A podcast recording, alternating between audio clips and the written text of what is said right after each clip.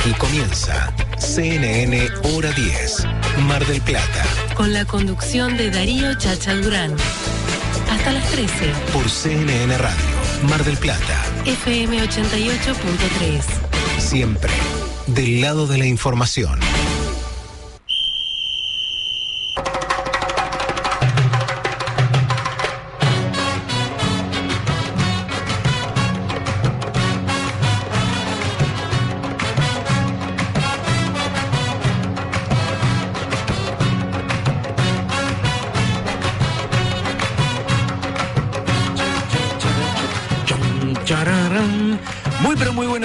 Bienvenidos a esta nueva edición de Hora 10 aquí a través de CNN Radio.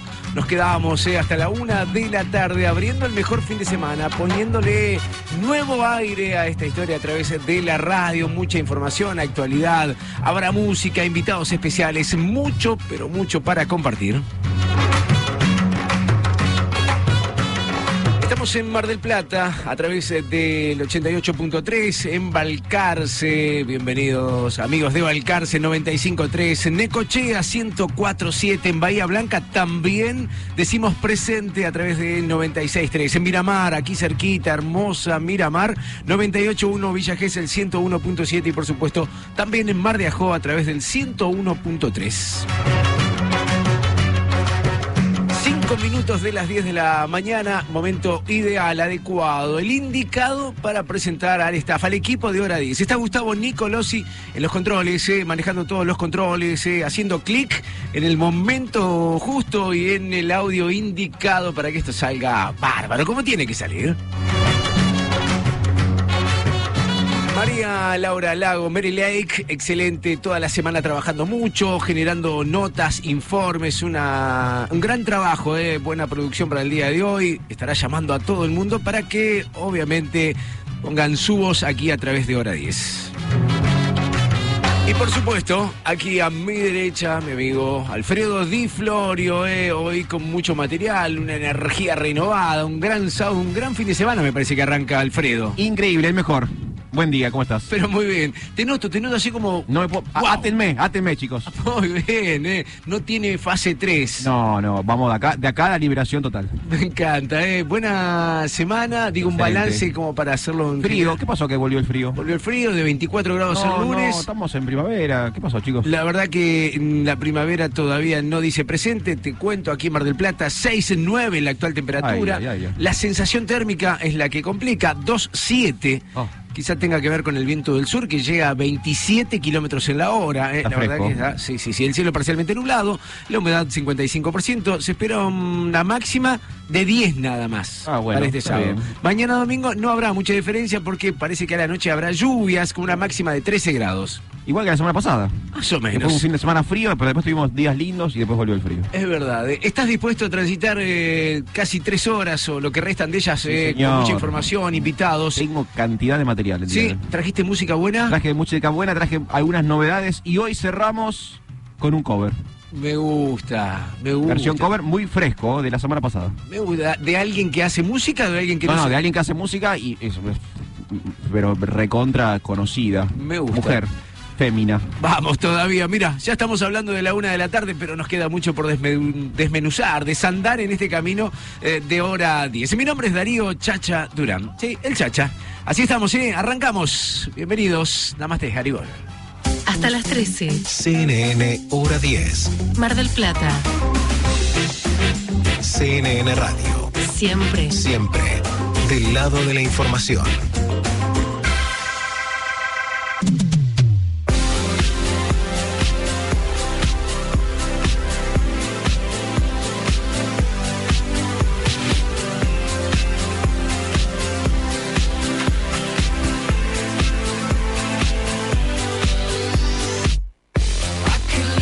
Saludo muy pero muy grande a Martín Mendiola ya sintonizando la radio, a Carlitos Rossi de la Ciudad de La Plata también, eh, escuchándonos, mucha gente prendida a través del aire de CNN Radio, Eh, nos pueden escuchar a través de la web, claro que sí, eh, player.cnnradio.com.ar, ahí van a encontrar directamente lo que es Mar del Plata, salimos en todos lados, eh. Así es, muchas Así que muchas ciudades. Día 3 de octubre, ¿quién iba a decirlo, no? Ya está, Ya está. ya se fue. Nos quedan todavía 89 días para Ah, cerrar este ya está. 2020. Es como que, bueno, eh, consultaba la otra vez a alguien por allí, ¿qué pongo en el currículum vitae 2020? Muy, Eh, poco, muy poca actividad este año, ¿no? Poca actividad, Claro. realmente. Estamos en el día número 277, vos que te gusta llevar la cuenta. Sí. Ducentésimo septuagésimo séptimo día del año. Impresionante. ¿Cuánta? Mucha. Septuagésimo séptimo día del año. 3 de octubre, te decía, comenzamos a intercambiar mensajes, contacto con la gente, con los oyentes, eh, en todos estos lados que recién nombrábamos, eh, a través de un WhatsApp. Eh, anoten 223, característica de Mar del Plata, 449-7449. 449-7449. Eh, hay una consigna, más que nada queremos que opinen vía audio, intercambiamos opiniones por regalitos Sí. ricos de vía Apia. Aquí en Mar del Plata sabemos, lo vivimos, aquellos que habitamos La Feliz, que bueno, eh, hay actividades que volvieron a desarrollarse sin habilitación. Estamos en fase 3. Hay un montón de actividades, estamos hablando de, de hasta los shoppings, Sí. eh, lo- locales gastronómicos, gimnasios, eh, se planifica también por parte de las canchas de fútbol, bueno, tipo protesta, volvieron a las actividades. ¿Te parece una buena decisión? ¿A mí me estás preguntando? También, aprovecho, Ah, bueno. aprovecho y te pregunto. ¿Te parece una buena decisión? Eh, estoy en una zona gris, perdón que sea tan ambiguo, ¿no? Pero lo pienso como ciudadano eh, habitual, común y corriente, creo que está mal, ¿no? Porque justamente sabemos que esta enfermedad se propaga cuando más gente se junta. Ahora, lo pienso como alguien que tiene un negocio y hace 7, 8, 9 meses que no pudo abrir o no puede trabajar y yo hubiese abier- abierto hace 3 meses más o menos. Además, con tanta inconsistencia, digo, de Claro. parte de, de- de- de las autoridades, de indecisiones, de números difícil. que aparecen, de, planteos por ahí infundados. No sé, abrió o, o se habilitó el turf y, claro, y lo mío no. claro, o sea, vos decís, eh, ¿qué, qué es lo necesario? Tal cual. ¿Qué, Así qué es lo principal? Estoy en esa zona gris, o sea, lo pienso como ciudadano común, creo que está mal, porque estarían como incumpliendo una ley y es, está pensado esa ley para el bien de todos, pero lo pienso como empresario, como emprendedor, como alguien que tiene que pagar un alquiler de un local, empleados y demás, y sí, claro, yo hubiese abierto. ¿A vos qué te parece? Dale, 223-449-7449. ¿Te parece una buena decisión? Opinás y quizás te lleve cosas ricas de Vía Apia, Len Vía Apia La Costa y Vía Apia Boutique. Estás escuchando CNN Hora 10. Mar del Plata. Con la conducción de Darío Chacha Durán. CNN Radio. Siempre. Del lado de la información.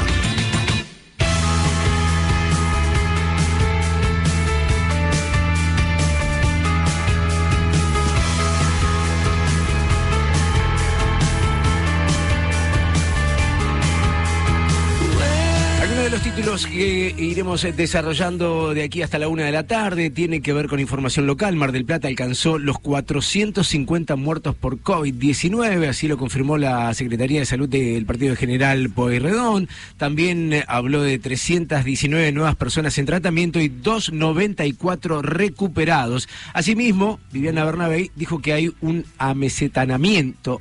Está bien dicho, ¿no? Amesetanamiento. Un, Sí. un llano. Claro, una, Una meseta. planicie. Exactamente, eh, con la cantidad de casos que se registran, que son entre 300 y 350 Bien. por jornada. Vamos a hablar a propósito de, de estas actividades que sin habilitación regresaron a Mar del Plata. Sí. El planteo de la provincia, porque acá, acá también Uh, tenemos el- que agarrar. reto, ahí viene el reto. No, este, realmente la provincia responsabilizó al municipio eh, y, lo culpa. Es más, eh, el jefe de gabinete provincial dijo, no llevaría de vacaciones a mi familia a un distrito con casos en aumento y habló de Mar del Plata y Pinamar. Ah, bueno. O sea, si vos querías una ayudita, un empujón Sí. para la temporada... No la tuvimos. Eh, olvídate, olvídate. Vamos a hablar de los judiciales que el lunes eh, estarán de paro. Estaremos hablando también de la aprobación y nos pone muy contentos, por lo menos en lo que a mí respecta, de la red de ciclovías. Sí, Eh, claro. Se aprobó unánimemente eh, este proyecto destinado a implementar una red de ciclovías en, en nuestra ciudad. Estaremos hablando de el aval que dio el Consejo Deliberante al ingreso de propietarios no residentes a Mar del Plata. Para hacer trámites, ¿eh? Claro. O sea, venir a ver cómo está, a tu casa y volvé. a cortar el pasto. Claro, sí, sí. Eh, de última, estaremos hablando del sorteo Procrear, 172 millones de pesos para 793 familias en Mar del Plata y Batán. Eh, también eh, del gobernador de la provincia de Buenos Aires, Axel Kichilov, eh, internado, no, perdón, internado no, aislado eh, por coronavirus. Eh, sí, tuvo un contacto contacto estrecho con alguien. Con Trump. No, Ah. ya vamos a hablar de Trump, eh, eh, eh, porque hay un triplete, no puedo salir de eso. Hay un triplete, digo, Jair Bolsonaro, Sí, sí, cayeron todos. eh, ¿cómo se llama el otro? El ruso. Eh, el, el de eh, Inglaterra también, el de Boris Inglaterra. Johnson. Boris Johnson, exactamente. Eso- son los tres Todos los- tipos. los cocoritos cayeron todos. Todos, la verdad que dicen que es leve, otros dicen que está grave, 74 años, sobrepeso. tipo grande, claro. Eh, bueno, vamos a hablar en un ratito. También el regreso de los vuelos, de los micros a la República Argentina. Estaremos hablando, ¿te acuerdas de, la discusión que se armó en algún momento de las Taser o de las pistolas Taser? Sí, sí. Bueno, le dieron el ok a Bernie para que compre 300 pistolas Ah, Taser. la. Sí, eh, primero eh, la ministra de Seguridad, Sabina Frederich, había dicho que no, que no estaba de acuerdo. Ahora dice, bueno, que haga, que haga lo que quiera ver. Son las que usan los policías en Norteamérica, ¿no? Claro, eh, electricidad. Claro, en vez de sea, una, bala, descarga. es una descarga eléctrica. A propósito de lo que ocurrió con el policía, eh, bueno, en síntesis. Eh, estaremos hablando de un escándalo en Formosa, eh, donde el intendente eh, participó en una fiesta. Pero, Ah, qué yo, te, lindo. yo te lo digo así. voy a decir, La fiesta de "Ah, Zoom. No, no, no, no. Tenés que ver los videos. hay videos. Hay videos. eh, si hay información, hay quiero videos. verlos, quiero ver. Hay videos, eh, bailando, haciendo trencitos, Ah, qué todos. lindo. eh, el- eh, digo, en, en una ¿Fase cuánto? ¿Fase cuánto? No sé cuánto está Formosa, pero ahora me va a averiguar eh, Mary Lake en qué fase está Formosa, pero No, no está para el trencito. ninguna ninguna provincia está al 100% para andar Claro. festejando sin tapabocas. Claro, claro. eh, 40 personas en un mismo lugar. Estaremos hablando de algo que me llamó mucho la atención también, que tiene que ver con las declaraciones juradas. En este caso, Máximo Kirchner declaró A ver. 27 propiedades, Epa. ¿sí? 2 millones 800 dólares ¿Llegará a fin de mes, che? pero también eh, planteó deudas con la FIP eh, y, y otras eh, y por ejemplo y otras cosas que, que van apareciendo por ahí pero tengo la comparación digo de- del patrimonio de Cristina de Máximo de, de otras personalidades de el mismísimo Alberto Fernández también, lo que han declarado. Es cierto que Máximo Kirchner está entre los primeros, con 285 millones eh, de patrimonio. Qué lindo. 100 millones más que la- el último...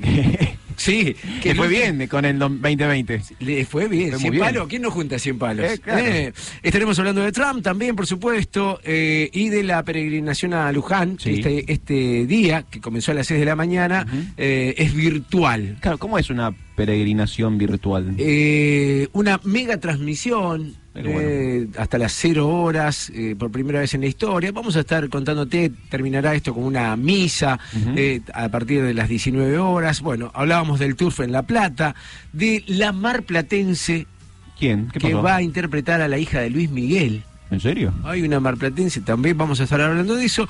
De los grupos de WhatsApp, ¿tenés grupos de WhatsApp muchos? Eh, no tengo muchos, pero tengo sí, claro. ¿Silenciados? Sí, por supuesto. Bueno, viste que... Un año. Bueno, ahora aparece la opción siempre. Ah, gracias. Está todavía Gracias. en beta.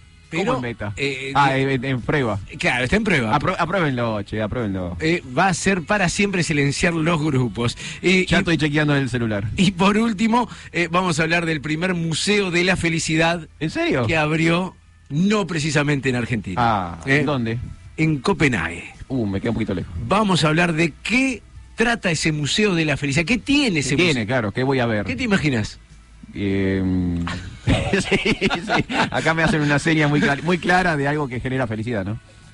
No, sé. no sé qué puede tener. eh, puede tener este chistes en las paredes. Te lo Gra- cuen- Graffiti gracioso. Te lo cuento en un ratito porque nos metemos en un break comercial. Tenemos mucho para disfrutar aquí en Hora 10, 17 minutos de las 10 de la mañana, CNN Radio. CNN Hora 10, Mar del Plata. Tres horas de pura objetividad. Aquí, Aquí, en CNN Radio. siempre. Siempre del lado de la información.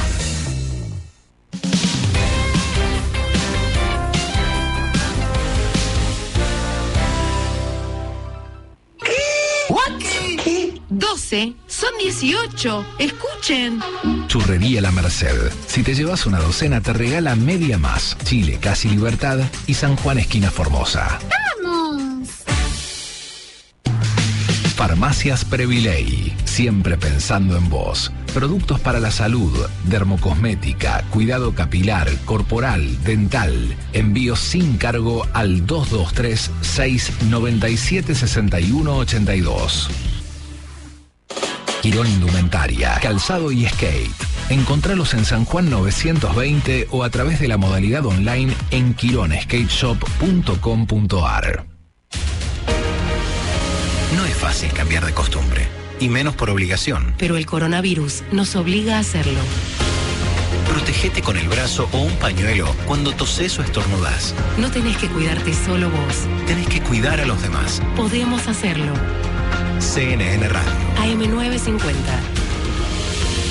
Siempre del lado de la información.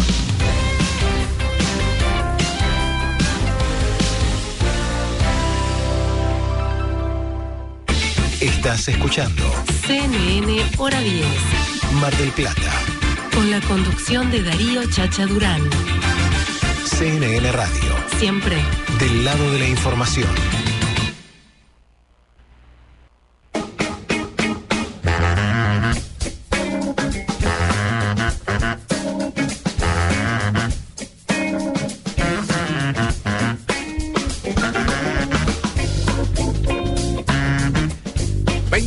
De las 10 de la mañana, claro, muchísimas noticias, pero no hablamos nada de deportes y suceden cosas alrededor del mundo, en la República Argentina, eh, campeonatos que se inician, otras cosas que tienen que ver con el COVID, tenis, básquet, rugby, todo aparece y el que sabe es Cristian Leonardo Suárez. ¿Cómo te va? Bienvenido a CNN Radio. ¿Cómo va eso? ¿Cómo andan? Buen sábado para todos. Igualmente, contento de, de compartir el aire contigo con mucha actualidad, muchas novedades. Contame. Sí, novedades que tienen que ver en este sábado con muchos partidos amistosos a lo largo de todo el país. Córdoba, Mendoza, obviamente en Buenos Aires se está jugando, por ejemplo, Huracán, que le está ganando a Arsenal de Sarandí. Algunos partidos son televisados, otros no, otros van a ir en diferidos. Hay algunos partidos que van a ir a través de las páginas de cada uno de los clubes. Eh, va a jugar Vélez, de- mejor dicho, está jugando Vélez y Lanús en este momento, lo dicho, Huracán y, y Arsenal. A, a jugar River ¿eh? frente a San Lorenzo de Almagro, un partido que se va a jugar ahí en E6, en el River Camp, en el complejo que tiene River Play. Bueno, distintos equipos que van a estar eh, desarrollando sus partidos amistosos. Recordemos los permisos hace poco que se, que se dieron de parte de Nación para que los equipos de la primera división, en realidad mm, prácticamente todos los equipos del fútbol argentino, la semana que viene va a comenzar en este mismo sentido lo que es eh, la B Nacional o la primera B Nacional, la B Metropolitana, el Federal A, bueno, de a poco va a ir tomando un poco de rodaje en lo que tiene que ver con el fútbol argentino, que todavía no tiene fecha establecida para comenzar de manera oficial. Obvio, digo, eh, me imagino jugadores eh, de, de primera línea, los titulares, todo normal o juegan los En el, en caso de River, por ejemplo, con algunas variantes, teniendo en cuenta que es uno de los equipos que forma parte de la Copa Libertadores y que ya viene con algo de rodaje en relación al resto que, que todavía no ha jugado nada. Eh, en el caso, por ejemplo, de Huracán y Arsenal, que es uno de los televisados en este momento, está tanto Huracán como Arsenal con todos los titulares, digo, lo- lo- lo- la línea principal de, de cada uno de los planteles. A las 11 de la mañana va a jugar Independiente y Gimnasia. También lo van a hacer con todos los titulares. Acá hay una, una, una cuestión que tiene que ver con el lobo, ¿Qué pasó con mi lobo querido? con tu lobo, con tu gimnasia de la plata. Ah, en las últimas horas se conoció un COVID positivo eh, eh, de, de uno de los delanteros de, de gimnasia de la plata. La- el delantero está en, en- en condiciones, digo, es, eh, es asintomático, eh, está aislado, lógicamente, y todos los recaudos y protocolos eh, a disposición para, para lo que es este el cuidado correspondiente en Sí, estos sí, casos. sí. La cuestión pasa o la preocupación a esta altura pasa en gimnasia por el técnico, por Diego Armando ¿Qué Maradona. pasó? Hubo un contacto estrecho, hay contacto estrecho con algunos futbolistas, sobre todo con el, con el 9 de gimnasia, que en el partido anterior de Gimnasia La Plata, que jugó con San Lorenzo la semana pasada, marcó, marcó un gol y se abrazó con Diego Armando Maradona. Y ahí están las fotos, están las imágenes y demás.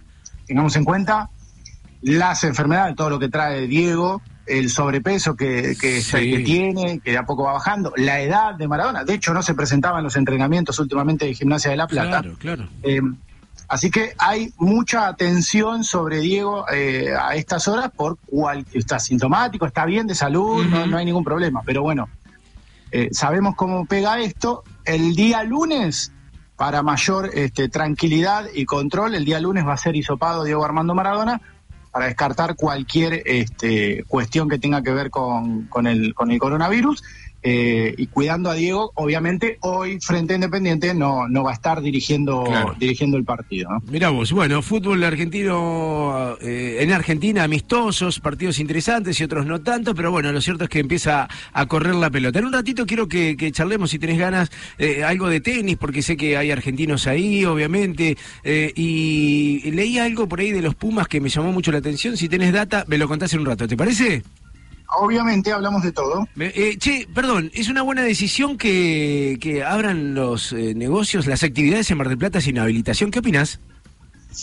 Ay, qué difícil, ¿no? Eh, te tenés que parar de los dos lados. Lamentablemente querés estar bien con Dios y con el diablo y no se puede. Eh. Por un lado, la gente necesita laburar, lo dijo Bernabé ayer. Eh, y por otro lado, me parece que me- me- creo que el punto flojo en esta cuestión tiene que ver con los controles.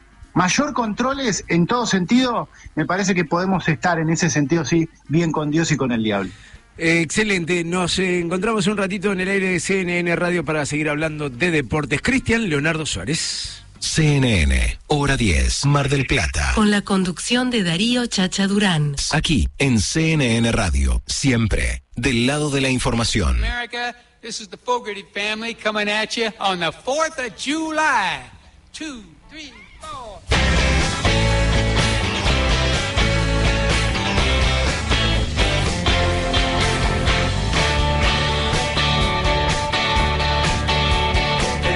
¿Estos son los Revival o los Revisited?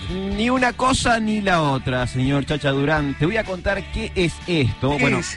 ya sabemos que durante estos últimos meses de cuarentena, la mayoría de los músicos del mundo se han lanzado a las redes sociales para mantener vivo su arte. Eh, algunos han presentado material nuevo, otros han publicado cosas inéditas. De hecho, hasta hubo conciertos online. ¿sí? Los músicos se están reinventando Obvio. en el mundo de la pandemia. Bueno, ahora John Fogerty, el mítico ex cantante y guitarrista de Creedence Clearwater Revival, dio un paso más y se va a convertir en el primer músico en editar su material de cuarentena en formato físico. Apa. ¿Se entiende? Sí, sí, sí. Todo lo que hizo durante estos últimos meses en cuarentena, ahora lo va a editar de forma física en un álbum, en un disco que vamos a poder conseguir todos. El 20 de noviembre saldrá a la venta Fogerty's Factory.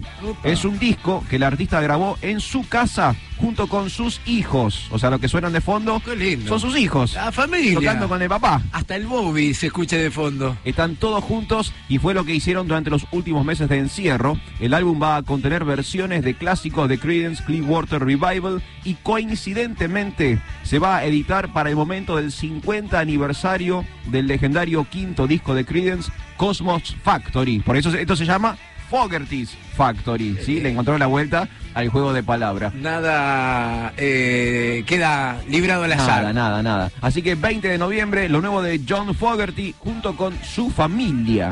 Bárbaro, qué lindo. Escucha, a ver.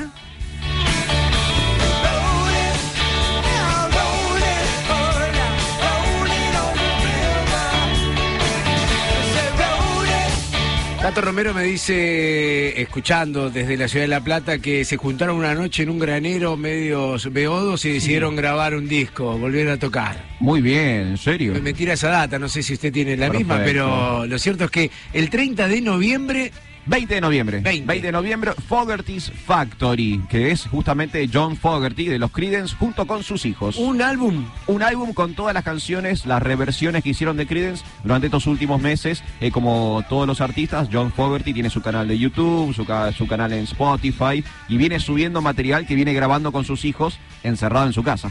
Me gusta escucharlo, Alfredo. Eh, Sí, sabe mucho de música eh, usted y, y me gusta todo el material que trae. De Bien, verdad, eh. gracias. Tendremos que hacer un programa dedicado 100% a la Sí, música. Estoy de acuerdo. ¿Sí? ¿Cuándo? Ahora. Eh, hoy. hablamos con Hablemos con Nicolosi. quién es, quién es el jefe acá. Nicolosi eh, nos dará el visto bueno, eh, el ok. Hagamos, hagamos los tres un programa de música. Sí, me encantaría. Me encantaría. Ya, ya, ya nos ponemos a, a- a diagramar un poco, ¿eh? Así estamos viviendo la mañana de este sábado, abriendo el mejor fin de semana que puedas tener a través de CNN Radio. Estás escuchando CNN Hora 10. Mar del Plata. Con la conducción de Darío Chacha Durán. CNN Radio. Siempre.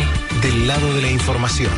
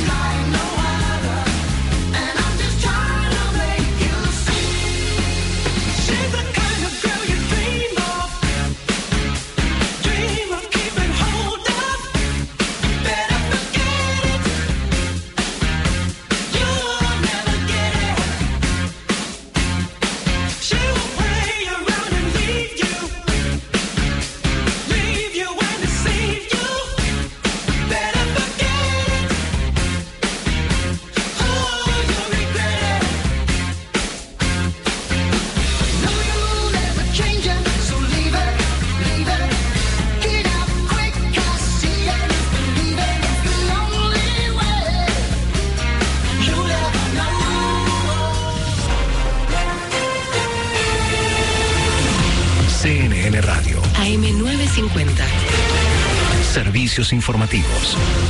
10, 30 minutos. Temperatura en Buenos Aires, 9 grados 7, humedad 55%.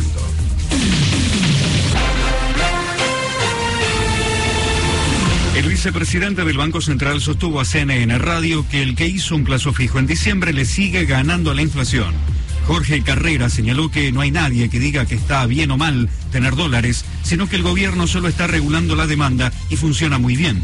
Admitió que las medidas sobre el dólar son recontra impopulares, pero lamentablemente dijo, estamos pagando una suerte de fiesta de endeudamiento y fuga del gobierno anterior.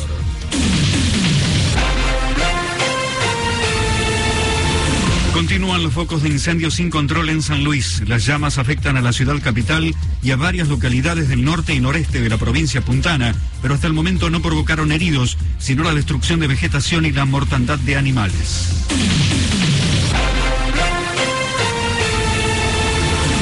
Científicos que desarrollan la vacuna de Oxford contra el COVID creen que será aprobada a fin de año. Los ensayos clínicos están en la fase 3, la última etapa antes de pedir el visto bueno de las autoridades. Advierten que podría empezar a aplicarse en la población del Reino Unido en abril del 2021. Continúan de paro hasta el lunes varias líneas de colectivos de la zona oeste del conurbano. La medida abarca a las líneas de la empresa Almafuerte 218, 284, 325, 378, 622 y 628.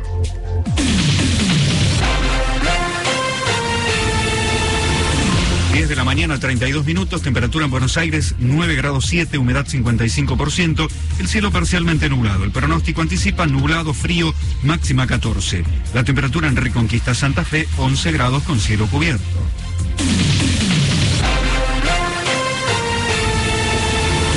Seguí informado en cnnradio.com.ar. CNN Radio. AM950. Siempre. Siempre. Del lado de la información. CNN Radio Argentina. Ahora en tu celular. Bajate la aplicación. CNN Radio Argentina. Disponible en App Store y Play Store. CNN Hora 10. Mar del Plata. Tres horas de pura objetividad. Aquí. Aquí. En CNN Radio. Siempre. Siempre. Del lado de la información.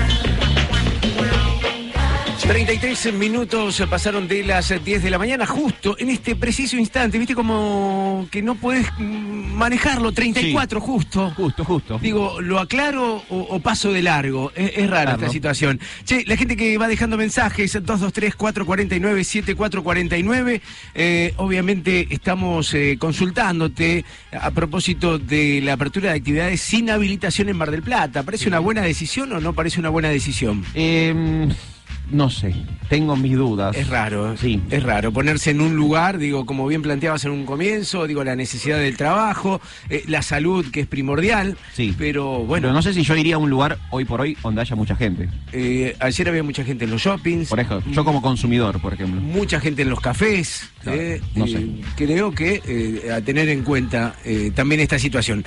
223-449-7449, en un ratito estaremos hablando eh, sobre la educación en la República Argentina, estamos tratando de conectarnos con alguien muy importante eh, para que nos cuente, digo, sobre cómo estamos hoy día, si hubo un 2020 perdido, básicamente. Y yo creo que esta persona va a decir que no, ¿no? Porque no sé si desde su cargo va a decir que sí, pero está, estuvo difícil el 2020. ¿eh? Muy, difícil. Ya estamos en contacto con eh, el ministro de Educación de la Nación. Eh, tengo el ok por ahí. Estamos chequeando eh, la última conexión. Nicolás Trota, abogado, político, docente, en contacto con nosotros en segundos nada más. Te decía, una educación que él seguramente va a responder. eh, le preguntaremos si estuvo descuidada en cuanto a los métodos de enseñanza virtual. Sí, y está difícil la virtualidad. Eh, eh, es difícil. Ahora sí, Nicolás Trota, ministro de. Educación de la Nación, abogado, político, docente. Bienvenido a CNN Radio Chacha Durán. Alfredo Di Florio lo saludan. Nicolás. ¿Qué tal? ¿Cómo están? Muy buenos días. ¿Qué tal? Buenos sí, días. los escucho. Ahí estamos. Eh, gracias por este contacto con CNN Radio. Eh, bueno, eh, recién lo, lo planteábamos hace instantes nada más. Si, si podemos hablar o debemos hablar de un 2020 perdido en cuanto a educación se refiere.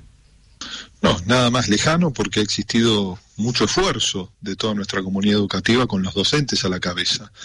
Eh, ahí es, es claro que, por supuesto, no hemos tenido la posibilidad por la pandemia de tener clases presenciales, pero sí han existido clases, reafirmando que nadie aprende lo mismo en el hogar de lo que se aprende en la escuela, pero la propia evaluación de la continuidad educativa y pedagógica confirma que un poquito más del 90% de los hogares existió ese, esa continuidad pedagógica con la adquisición de nuevos saberes, más allá que por supuesto el impacto educativo es profundo y demanda un esquema de reorganización pedagógica para este ciclo 2020 conjuntamente con el 2021, dejando en claro que no hay promoción automática.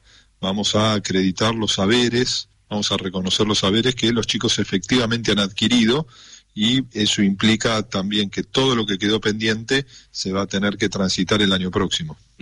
En algún momento de, esta pandemia se habló de, de la no puntuación, de no poner notas eh, a, a los chicos, lo que generó, y lo digo, digo en casa, eh, tengo un adolescente de 15 años, eh, un desgano mm, llamativo, se, se apagó, se apagaron los chicos con esto de la no puntuación.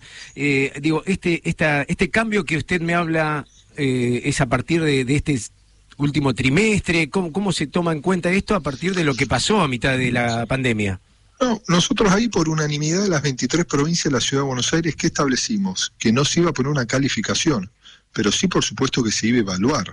Y es lo que venimos haciendo desde el comienzo, ¿no? Se evalúa desde esa perspectiva pedagógica para poner en valor el esfuerzo, todo el trabajo que se está llevando adelante, e inclusive en la última parte del año vamos a seguir con la evaluación pedagógica, más allá que alguna jurisdicción puede establecer un proceso de calificación. Ahí tenemos que ser conscientes que siete meses, ¿no? Es muchísimo tiempo, ¿no? Que el proceso de regreso a las aulas de manera presencial es complejo, ¿no? Hemos podido regresar en cinco provincias de manera escalonada, con protocolos, en realidades de una circulación del COVID-19 baja, pero inclusive a pesar de ese escenario, en tres provincias tuvimos que poner en suspenso el regreso no por responsabilidad de la escuela, sino por un cambio en la realidad epidemiológica y circulación del virus en esas provincias. Y el lunes estamos empezando un proceso de regreso escalonado en la ruralidad, por ejemplo, de la provincia de San Luis.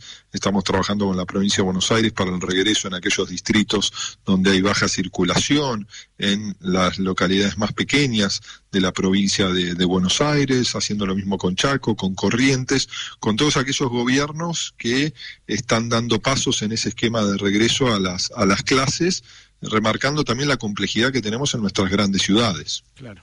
Muy bien, estamos en contacto con Nicolás Trota, ministro de Educación de la República Argentina. Ministro, le quiero hacer una consulta con respecto a eh, la vuelta a clases con o sin vacuna. ¿Cómo, cómo es su, su perspectiva? No, no hace falta vacuna para regresar a las clases, ¿no? Tenemos que convivir con el COVID-19. Lo que sí planteamos es cuál es el escenario en cuanto al nivel de circulación, de contagios que hay en cada distrito para poder proyectar el regreso. Pero ahí tenemos que ser claros, tenemos que regresar de manera escalonada con protocolos antes de que haya vacuna. Ahí inclusive estamos trabajando, el Ministerio de Salud con todos los especialistas, en el desarrollo de un indicador que permita cuantificar el riesgo para que tengan las distintas jurisdicciones al momento de tomar la decisión, porque hasta el momento el protocolo que fue aprobado por las 23 provincias y la propia ciudad de Buenos Aires determina que para el regreso a las, a las clases presenciales en las zonas urbanas tiene que haber nulo o muy bajo nivel de contagio, que nos ha planteado el gobierno de la ciudad, que ese escenario es altamente improbable en la ciudad de Buenos Aires, por eso estamos planteando un indicador objetivo para que sea la ciencia la que marque el camino, el campo epidemiológico, y podamos despejar cualquier debate o discusión sin sentido, porque creo que todas las jurisdicciones tenemos el deseo de volver a las aulas, pero también, por supuesto, de cuidar a nuestra comunidad educativa. Está bien, muy bien. ¿Y, y el horizonte para el comienzo de clases? Sé que se descartó eh, el verano, se había hablado de enero, eso ya no sería. ¿Que volveríamos entonces, no sé, digo, en marzo del año próximo?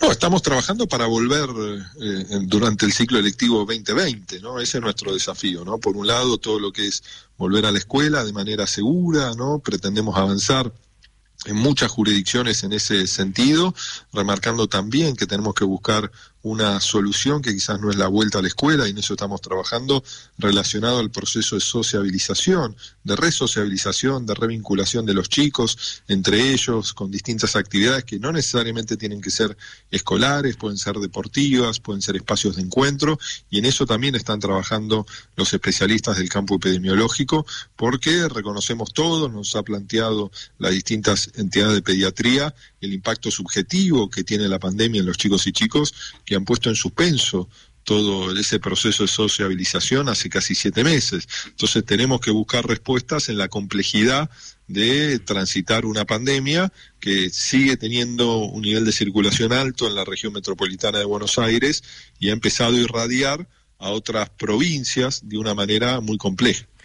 Eh, tengo entendido, o, mejor dicho, antes de, plantear la pregunta, digo, ¿consultan con los establecimientos educativos eh, en cada uno y específicamente de cada ciudad, de cada localidad sobre la, las determinaciones a tomar o lo hacen en forma generalizada?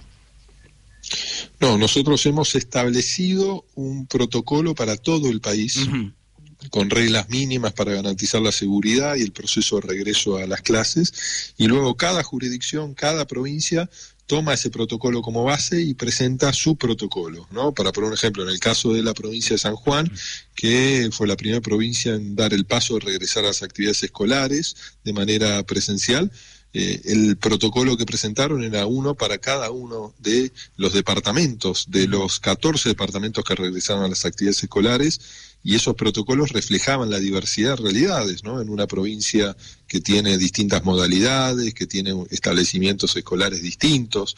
Entonces, a partir de así, cada provincia es la que más conoce el territorio y, por supuesto, la decisión de dar el paso, más allá después que hay que consensuarlo con el gobierno nacional, la tiene cada gobernador o gobernadora. Claro, lo, lo, planteo desde el punto de vista que, que, digo, hay una necesidad por parte de los chicos. Ahí, digo, hago referencia a los adolescentes que tienen ganas de, de, relacionarse, entendiendo que primero está la salud, o sea, digo, pero eh, que los docentes también piden por clases y demás, y, que por ahí en Mar del Plata no se ha tenido en cuenta eh, la, esta necesidad o la consulta con los establecimientos. Eh, digo, solo las reuniones son de funcionarios, sindicatos y demás, y no por ahí con, con los mismos partícipes de esta historia de la educación, ¿no? No, tenemos diálogo con las instituciones, tenemos diálogo con cada uno de los actores del sistema educativo, yo lo he tenido con muchas familias, por supuesto, todos, todos, absolutamente todos, tenemos derecho a tener una mirada vinculado a cómo regresar a las clases, en qué momento hacerlo, otros circunstancialmente tenemos una responsabilidad compleja que es tomar la decisión de cuándo es ese momento ideal para no intentar resolver este impacto subjetivo en los aprendizajes que claramente existe y que tenemos que seguir abordando con, con compromiso, con esfuerzo, inclusive al momento de regresar a las aulas, pero a partir de un regreso prematuro, no cometer la equivocación que pueda implicar el riesgo, un costo sanitario, un costo social e inclusive de vidas en nuestra comunidad educativa. ¿no? Yo he tenido diálogo con muchísimos ministros y ministras, más de 20 de distintos países del mundo, y solo quiero hacer referencia a una de ellas, ¿no? cuando dialogué con el ministro de Educación de Israel, un país que avanzó y que tuvo que retroceder de una manera muy fuerte en el regreso a las clases. Yo le pregunté al, ministro de Educación de Israel, que es un militar, un general del ejército, qué, qué conclusión habían llegado, qué aprendizaje se había llevado de ese proceso de avance y retroceso y él me planteó claramente que se habían apurado, que habían ido demasiado rápido. Entonces ahí yo entiendo que muchas veces todos queremos volver a clases. Imagínense el ministro de Educación Nacional. Ahora, no es una cuestión de deseo, es la responsabilidad de que estén dadas las condiciones objetivas para que podamos minimizar a un nivel tolerable el riesgo que implica la movilización de toda la comunidad educativa hasta la escuela. Eh, habló usted de una reorganización que llevará entre dos o tres años, ¿es así? Bueno, nos llevará seguramente el 2021 y de ser necesario también el 2022. ¿Qué planteamos nosotros? Que no renunciamos a que todos los chicos tengan todos los aprendizajes que deben tener en distintos momentos de su vida escolar. Y eso implica reconocer que este año se ha aprendido distinto y no se ha aprendido lo mismo en la profundidad que se aprende cuando los chicos van todos los días a la escuela.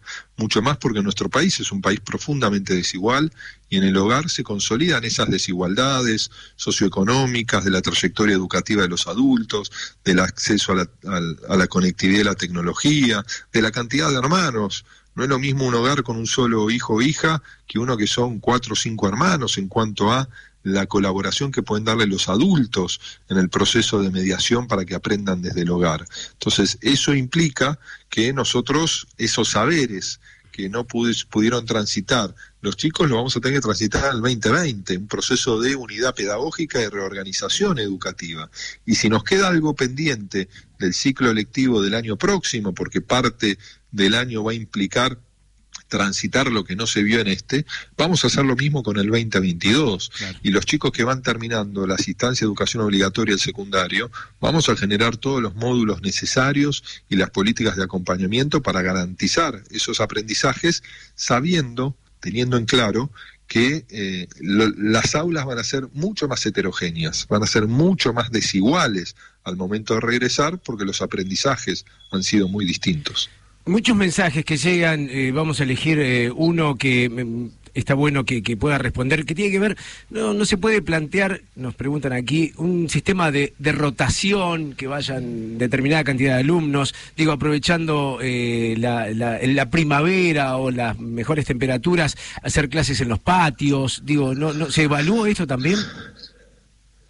Los protocolos implican eso. En ninguna provincia se regresaron todos los chicos todos los días. ¿no? El regreso es escalonado. ¿no? Así regresaron en Formosa, así regresaron en La Pampa, así regresaron en San Juan, Catamarca, así van a estar regresando en San Luis el día lunes, ¿no? en, en 14 escuelas rurales, que es el primer paso que está dando la provincia, y con un buen resultado, dos semanas después se va a empezar a, acelerar la marcha al regreso. Siempre es con distanciamiento físico, siempre es con protocolos pero también tenemos que partir de una base del nivel de circulación.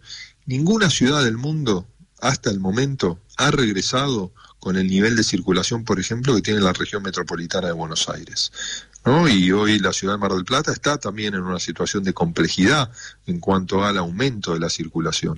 Y si no damos ese paso, ¿no? donde se tiene que expresar la ciencia, ¿no? Todos tenemos, como decía, derecho a tener una, una mirada, pero ahí escuchamos los especialistas, las áreas sanitarias, de salud, y a partir de, de, allí, apenas tengamos una ventana de oportunidad, no tengan dudas que vamos a promover un regreso escalonado. ¿no? Algunos chicos un día, otros chicos otros, que es lo que tenemos que hacer hasta que haya una vacuna que nos permita recobrar la normalidad que tuvimos hasta el mes de marzo pasado. Eh, ministro, última consulta por lo menos de mi parte. Quería consultarle justamente respecto a algo que comentó recién, la cuestión de la conectividad, que quizás es uno de los grandes obstáculos que están enfrentando con respecto a la educación virtual. Hace unos pocos días usted también habló de inconsistencias para entregar las, las famosas netbooks que tendrían que tener los niños para poder estudiar en estas condiciones. Eh, ¿Nos podría ampliar un poquito? Bueno, eso es en el caso de la ciudad de Buenos Aires. Nosotros hemos distribuido 100.000 eh, computadoras en lo que va de, la pandemia, muchas de ellas que había dejado eh, sin distribuir y del año 2015-2016 que implicó todo un proceso de readecuación, la gestión anterior, que entre otros aspectos la gestión de Mauricio Macri eh, interrumpió un programa como Conectar Igualdad. Entre el 2010 y el 2015 se distribuyeron 5.300.000 computadoras. La gestión de Macri, 800.000 que dejaron de ir a los chicos porque pasaron ya a la escuela. Podemos discutir cuál es el mejor modelo, si las compus para los chicos, que puedan viajar todos los días a sus hogares, que sean de ellos, o las compus en las escuelas. Lo que nadie puede justificar es la retracción del Estado en la responsabilidad de garantizar no solo la conectividad, sino herramientas tecnológicas para mejorar los procesos pedagógicos. Y hoy faltan esas computadoras, que si se hubiesen distribuido mejor eran las posibilidades de profundizar la, el aprendizaje en el hogar. Y en el caso de la Ciudad de Buenos Aires, a partir de esta diferencia que tenemos en cuanto al momento que hay que dar el paso para regresar con actividades presenciales, donde la ciudad ha planteado que hay 6.500 chicos que no tienen, que no han tenido casi vínculo con la escuela, nosotros pusimos a disposición 6.500 computadoras con conectividad por parte del ENACOM y hasta el momento no nos han dado la, información necesaria, nos han dado una información vaga, genérica, y estamos intentando también a partir del diálogo con el defensor del pueblo de la ciudad y la defensora de niños, niñas y adolescentes, Alejandro Amor y Marisa Graham, que se acelera la marcha de esta distribución de las computadoras y también el convenio que tenemos con la Universidad de Buenos Aires para que trabajadores sociales se puedan desplegar en la ciudad de Buenos Aires, visitar esas familias y buscar, y buscar la mejor estrategia de revinculación educativa y social sin poner en riesgo a estas familias que además están en la situación de mayor vulnerabilidad. Ojalá, ojalá, para que no se sigan apagando los chicos, que, que es la sensación que tenemos aquellos que somos padres, que, a ver, eh, más allá de, las decisiones tomadas, que, que eh, algunas son obviamente muy bien tomadas y otras, bueno, generan algo de duda, digo, sentimos esto que los chicos están apagados, que no tienen ganas, que no tienen, bueno, deseos de, de, seguir participando de clases virtuales. Ojalá que se tomen decisiones a propósito de esto en forma inmediata o rápida o, o las más Todos exactas tenemos posibles. dudas. El, el, tema es frente a esta duda y frente a una mirada del campo epidemiológico, de la ciencia, que es distinta, frente a ese escenario, lo que tenemos que priorizar es el cuidado de la salud. ¿No? Por supuesto, avanzar sí, también todo hay, lo que podamos. Hay que entender que los chicos también absorben, digo, y si hablamos de salud, absorben los problemas que hay en la familia, los problemas económicos. Por supuesto. Entonces, digo, todo eso genera por ahí un conflicto que también tiene que ver con la salud por no poder participar de, de de clases, digo, de manera, digo, me refiero a Mar del Plata, ¿no? Que haya clases eh, en rotación, por escala, etcétera. Sí, pero el problema claramente eh, se relaciona a que no se puede volver, no es la escuela que queremos, sí, es la escuela que nos impone la pandemia, ¿no? Entonces, ahí lo peor que nos puede pasar es pretender resolver un, un problema que es real, que comparto tu mirada, y generar un esquema de aumento de la circulación, que se enfermen los chicos y que los chicos se transformen en multiplicadores del contagio y que en muchos casos termina teniendo un impacto muy fuerte en sus familias y en la propia comunidad educativa, claro, en los claro, docentes. Claro. Nicolás Trota, eh, el agradecimiento por este contacto con CNN Radio eh, y bueno, eh, estamos en contacto en cualquier momento para, para seguir analizando esta situación. Gracias. ¿eh? Muchas gracias a ustedes, muy buen día. Ahí está. Eh, Nicolás Trota, bueno. ¿Cuántas y cosas? difícil, muy difícil. Muy difícil. Vamos a seguir hablando de esto, ¿sí? Eh, separamos break comercial, ya seguimos hasta la una de la tarde, hora 10. Estás escuchando CNN Hora 10. Mar del Plata. Con la conducción de Darío Chacha Durán. CNN Radio. Siempre. Del lado de la información.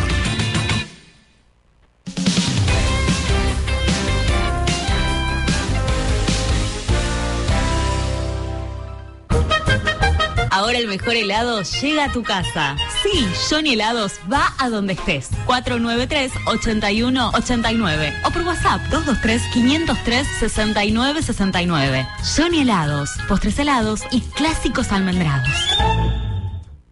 JCK Electrónica, informática, telefonía celular, electrogar, iluminación, audio y más. Mira todo en electrónicajck.com. Reservalo por WhatsApp al 223-541-0777 y buscanos en las redes sociales. CNN Radio Argentina. Ahora en tu celular. Bajate la aplicación. CNN Radio Argentina. Disponible en App Store y Play Store. ¿Tenés el cabello dañado, reseco y sin brillo? Total repara estos daños. Usa Total de Bellísima y nota el cambio. Sentite bien. Sentite bellísima.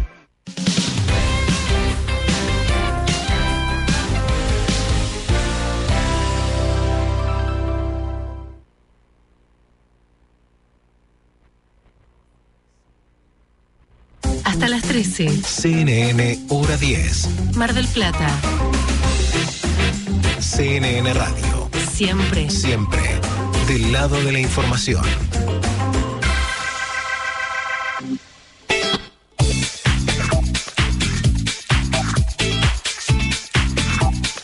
Minutos para llegar a las 11 de la mañana, cargadísima mañana, vamos y venimos y me encanta este movimiento que se genera en la radio. Ya estamos en contacto con alguien que sabe mucho, pero mucho de ciencia, tecnología, comunicación activa. Fabián Fernández, parte del staff de CNN Radio. Bienvenido, ¿cómo estás? Hola querido, ¿cómo estás? Saludos para todos. Igualmente, un placer escucharte con un montón de, de noticias de actualidad. Vamos a ver si podemos hablar alguna de ellas. Eh, tengo ahí la información, a ver si vos la tenés más clara, de un vuelo a la Estación Espacial el próximo 31 de octubre, ahora dentro de 28 días. ¿Estás ocupado en Halloween a la noche? Ah, claro. Si no podés salir justo a hacer truco dulce, podés ver el lanzamiento. Vos fijate que desde el 2011 que no salían desde territorio de América ningún vuelo tripulado a la estación orbital y desde que eh, Estados Unidos delegó en una empresa privada, SpaceX, de Elon Musk, ahora hacen uno cada, el último fue el 30 de mayo, el día de mi cumpleaños. Claro. Así que están haciendo uno cada 3, 4 meses y se espera el primer, ya es oficial, eh, el primer vuelo de regreso a la Luna en el 2022 o 21 fines al polo sur de la Luna. ¿Qué tal? Ah, la, la.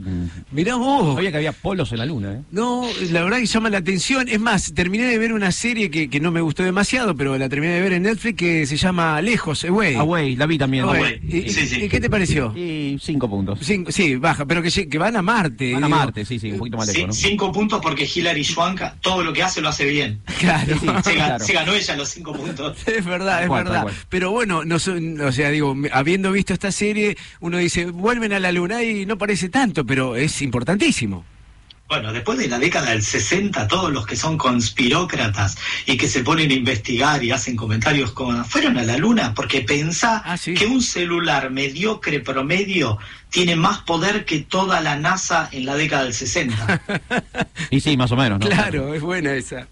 Sí. Es buena, es buena. Así que eh, regresa el hombre a la luna eh, en 2022. Qué bárbaro. Y uno sigue planificando aquí, digo, no, no debería, porque también, y lo mezclo con esto, digo, hay robots que, que venden helados, robots que transpiran, digo, ¿no podríamos generar algo un poco mm, para que, ¿Para no qué? sé, para ¿Para que llegue a Marte de una vez por todas? Al menos un robot, arranquemos con eso.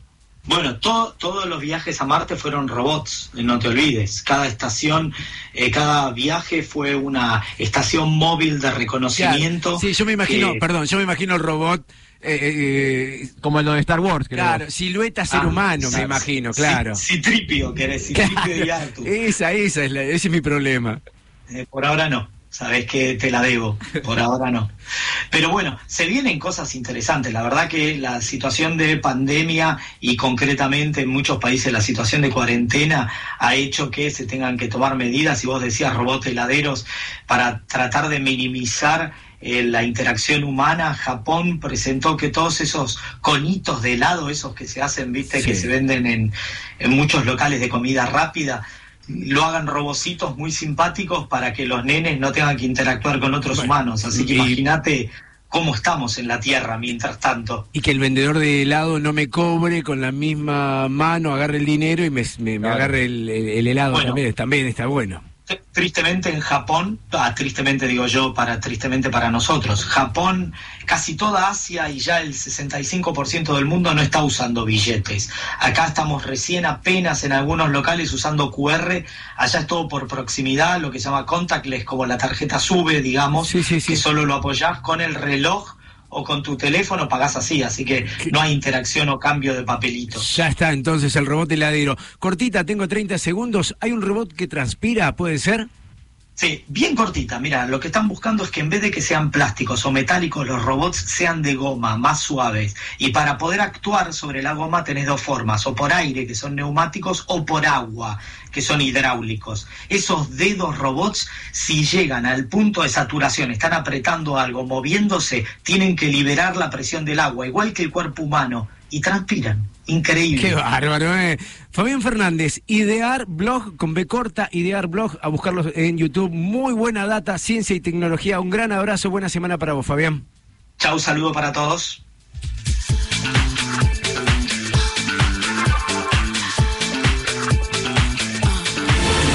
CGT prepara un acto virtual para el 17 de octubre. Alberto Fernández estará presente ese día en la central obrera, acompañado por dirigentes en forma presencial, mientras que los gobernadores participarán desde sus provincias.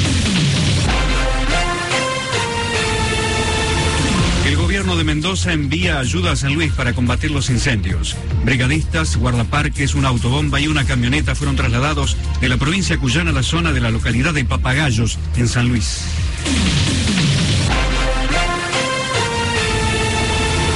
Aseguran que Donald Trump no necesita un respirador de oxígeno. Así lo indicó en un comunicado el médico del presidente de Estados Unidos, Sean Conley, desde el hospital militar Walter Reed, donde está internado.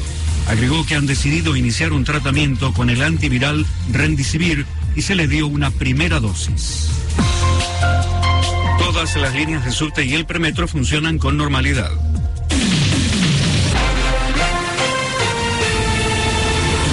11 de la mañana, un minuto, temperatura 9 grados 7, humedad 55%, cielo parcialmente nublado. El pronóstico anticipa para Capital y Gran Buenos Aires, inestable, nublado, máxima 14. La temperatura en Gualeguaychú, Entre Ríos, 10 grados 6, con cielo parcialmente nublado.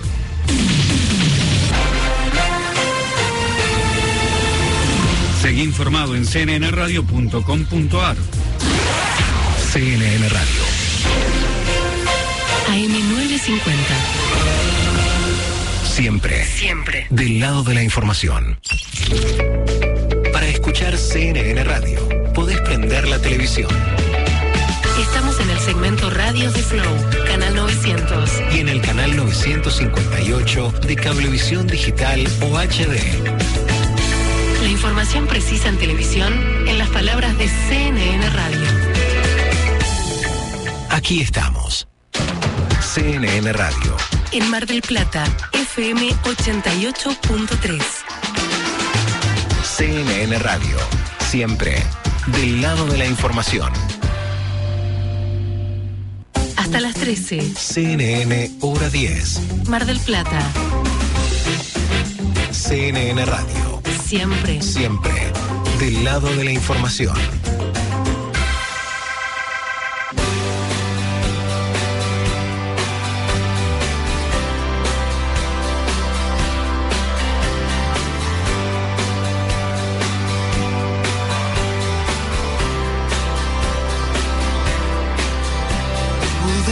to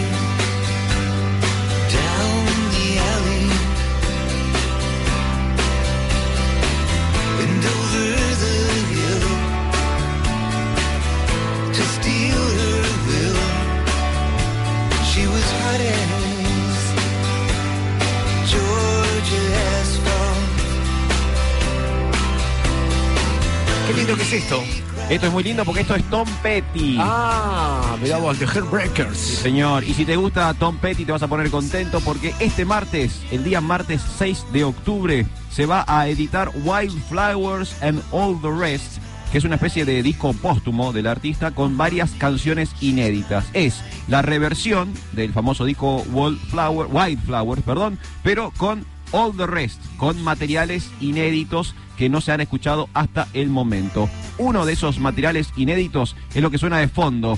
Leave Virginia Alone, una canción compuesta originalmente en el año 1993 y ya tiene un videoclip, va a ser el corte de difusión de esta reedición. El video está dirigido por Adria Petty, que es la hija del Mirá músico. vos. ¿sí? Eh, Tom Petty sin duda es uno de los grandes tapados del rock. Sí. No es el artista que uno tiene en la cabeza cuando habla de músico estrella de rock, pero atención con esto, ¿sabes cuántos discos vendió Tom Petty? No tengo ni idea. Eh, Es verdad, cuando dijiste es un personaje tapado, la verdad que te Muy iba, te tapado. iba a plantear eso. ¿Cuántos discos? El tipo tiene 50 años de carrera, o sea, tuvo 50 años de carrera hasta su fallecimiento. Ajá. Vendió más de 80 millones de discos. No, no, una bestia, una, Una bestia. Sí, sí, Amigo sí. de George Harrison, o sea, tocó con Eric Clapton. El tipo es un grosso, pero no es la palabra o la figura que se te aparece cuando pensás en una estrella de rock. ¿Pero por qué? ¿Qué, qué calculas que puede haber pasado? Digo, Tenía quizás un perfil más bajo, quizás no penetró tanto en, eh,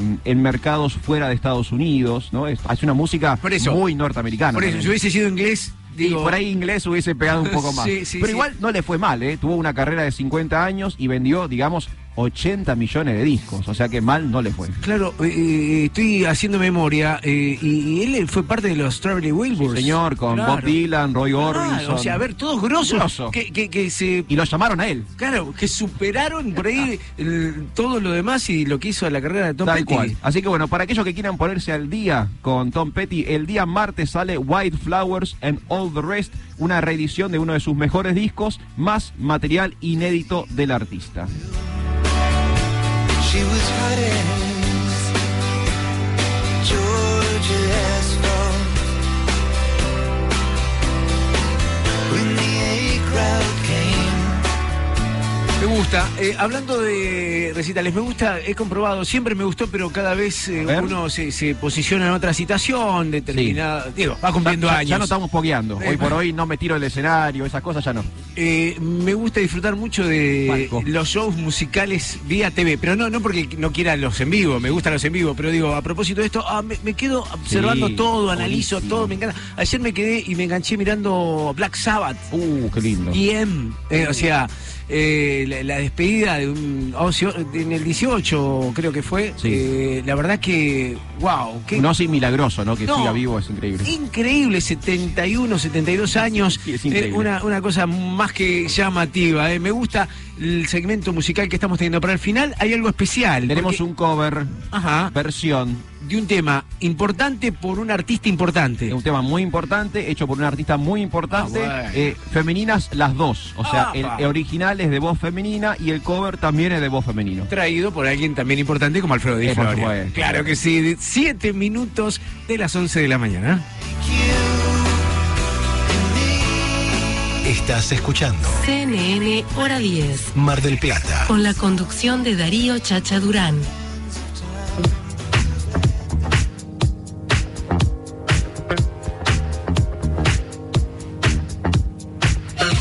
Y la Corte Suprema de Justicia rechazó remover a los jueces que investigaron a Cristina Fernández de Kirchner. Ah. Eh, vamos a escuchar la palabra de uno de los jueces, Germán Castelli. Presta atención a lo que decía este juez a propósito de esto. precisamente nuestro recurso por salto de instancia presentado con el doctor Germán Alfaro eh, tiene que ver con la medida cautelar que me había denegado en la primera instancia, ¿no? donde yo reclamaba que mientras se hacía esta discusión me mantuviesen en, en mi cargo natural, donde hace dos años que vengo administrando justicia humana. ¿Pero Sí, puede ejercer o no, doctor Castelli? pero es que por eso me estoy enterando por ustedes, eh, señora Dominique. Pero entiendo que en cuanto lea mejor esto, eh, entiendo que sí, porque el persaltum cuando se abre para darle trámite a la admisibilidad, por definición suspende los efectos No de las medidas este, dispuestas por la Cámara de Casación en mi caso.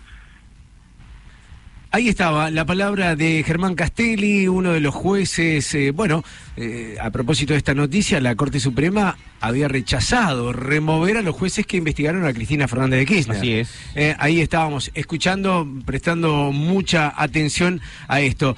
Vamos a estar en un rato también escuchando parte del debate presidencial. Uh. A ver, fue raro. Muy raro. Fue raro.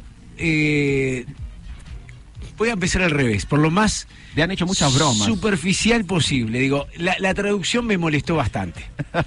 Sí, no, o sea, es difícil. eh, Es, difícil y hasta es horrible. Yo Sí. creo que prefiero escucharlo una hora más tarde, subtitulado, Sí. que en el momento eh, con esa traducción que es, nunca, nunca, es como los Oscars, nunca gusta. De verdad que, que- que nos sentamos en casa, digo, a ver, che, a ver qué pasa, viste que llama la atención. Sí, claro, para ver. eh, la, la pelea, sabíamos que Trump iba, iba a enfrentarlo con, con cualquier cosa. Si se- es más, se rió que no llevara tapabocas. Exacto. Eh, bueno, y, y así estamos. Biden dio negativo, Trump internado eh, con COVID positivo.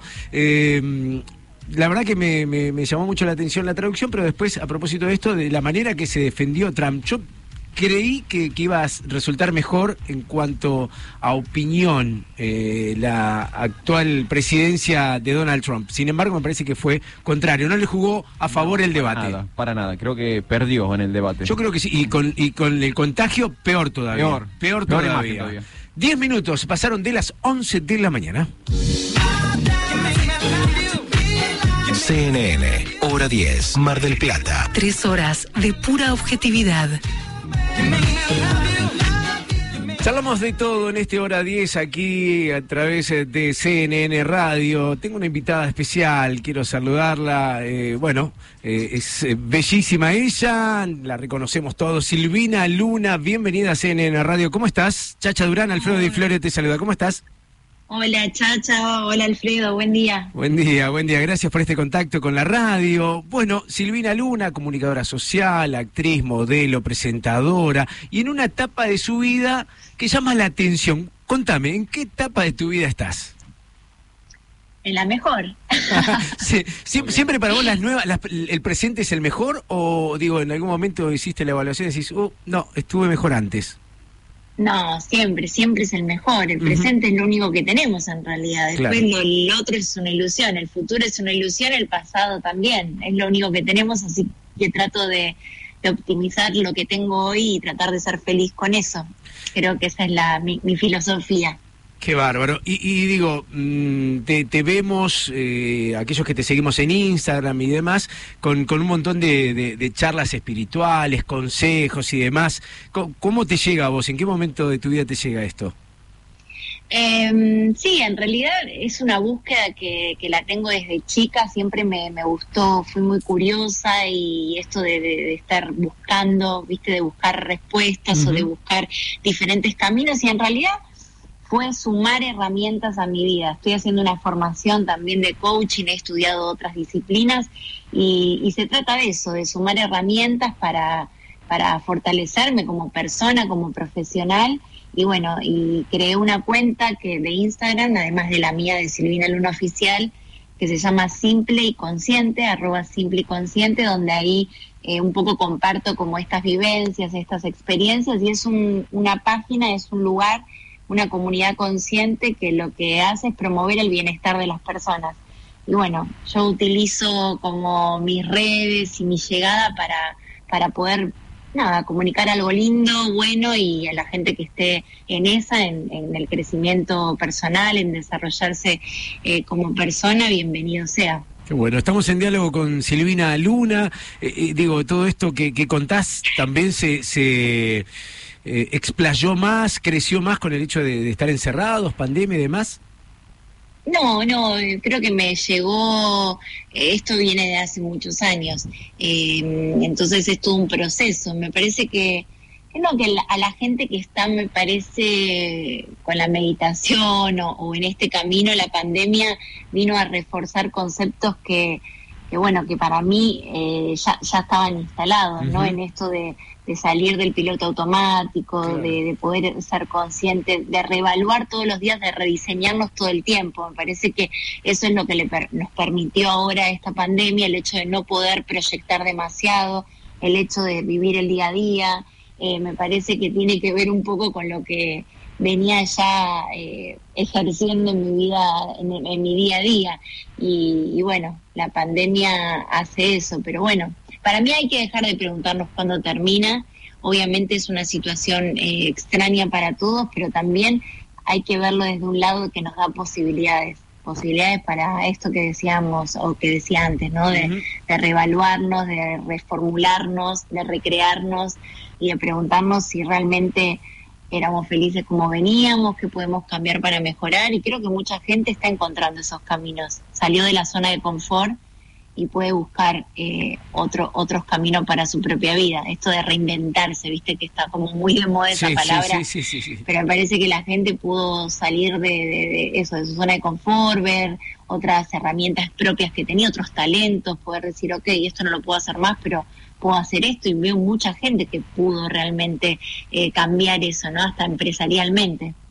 Eh, Silvina, ¿qué tal? Buen día. Te quiero hacer una consulta. Recién hablabas de, de una búsqueda que viene de hace tiempo, desde tu infancia incluso. Eh, en esta búsqueda de ideas, filosofías, conceptos, ¿qué fue lo que más te agradó? ¿Qué fue lo que más te gustó? ¿Qué fue lo que más te sirvió?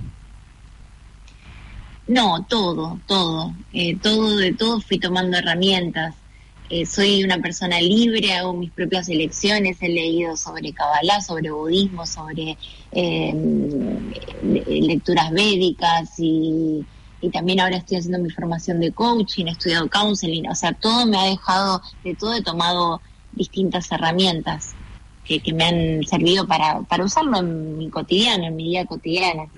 Bien, y, y esto del coaching, ¿cómo, cómo lo venís para viendo como para proyectar? ¿Cómo, cómo lo planteás? ¿Es- ¿Sería como eh, una, un hobby, una nueva profesión, una, una nueva faceta? No lo sé. Voy viviendo cada día, ahora estoy haciendo la formación, no sé si algún día lo voy a ejercer o no. Lo que sí sé que me sirve para aplicarlo a, a mi día, como decía recién, a, a todo, a todos los días. El coaching habla de esto, ¿no? De, de poder ver eh, el lado luminoso de las personas y ver cómo con nuestras creencias limitantes, que las creencias, eh, las creencias tienen que ver con, con cómo nos educaron, con las cosas que, los programas que nos fueron eh, poniendo nuestros viejos, o la vida misma, o nosotros mismos, y a veces esas creencias que tenemos de nosotros mismos, juicios personales y juicios hacia los demás, nos hacen vivir una vida acotada, chiquitita, eh, sin mucha proyección. Entonces, cuando salimos de esas creencias, aparece como un mundo, varios mundos de posibilidades. Y la verdad que poder eh, despertar eso en las personas me parece súper lindo. Entonces, desde mi humilde lugar, cuando puedo compartir algo en mis redes, lo hago. Y bueno, y que le llegue al, al que le tenga que llegar, ¿no? Claro que sí. Eso está bueno. Eh, Silvina Luna en contacto con nosotros, además de, de- de- de estos consejos espirituales, de, lo que hablábamos recién, eh, y que se relaciona mucho con lo terrenal, digo, ¿cómo va esa faceta, digo, proyectos laborales a futuro, tu vida sentimental, digo, bajemos un poquito a, a tierra, ¿cómo, ¿cómo estás con eso? Bárbaro. Estoy, bueno, ahora sentimental tengo, bueno, nada, tengo muchos amigos, tengo mi familia, no tengo pareja en este momento, eh, pero bueno, trabajando todos los días, estoy en Canal 9 en un programa que se llama El Show del Problema, eh, así que con mucho trabajo, trabajando con mis redes a full. Y bueno, con muchas ganas de ir a Mar del Plata, porque es una ciudad que, que me encanta, que tengo, bueno, ahí a mis mejores amigas, bueno, a Vito Rodríguez, que, que vive ahí, que tiene su local de ropa ahí en, en Güemes, su multimarca, multistore Güemes, que, que bueno, ahora pronto voy a ir a armarme unos looks que siempre me hace cosas divinas, me Qué- arma cosas divinas. Qué bueno, qué bueno, qué bueno. En movimiento, mucho movimiento y muy conectado espiritualmente. Me, me encanta, me encanta haber charlado con vos. La verdad que, que es un placer tenerte aquí en CNN Radio. Te mandamos un beso muy grande y te esperamos pronto en Mar del Plata, ¿sí? Gracias, gracias a ustedes, un Eh, placer. Un placer. Eh, Silvina Que Luna. tenga lindo día. Igualmente. Coach ontológica, actriz, modelo. Una De nueva todo. etapa de su vida. A ver, como ella contaba, la tuvo siempre, pero ahora, la, la muestra. las redes sociales ayudan a, a- Sí, a claro. todo esto y a conectarse de una manera diferente. 18 minutos de las 11 de la mañana.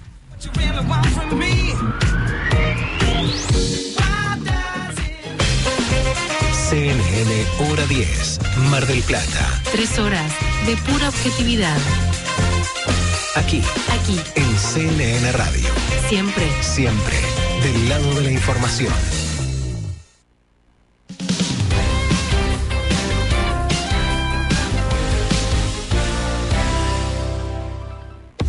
Esta época cuídate con productos de Química Bolívar. Alcohol en gel, diluyente alcohólico 70 grados, cloro, detergentes, jabón baja espuma, suavizantes. Química Bolívar. Bolívar 3374. De 8 a 16 horas.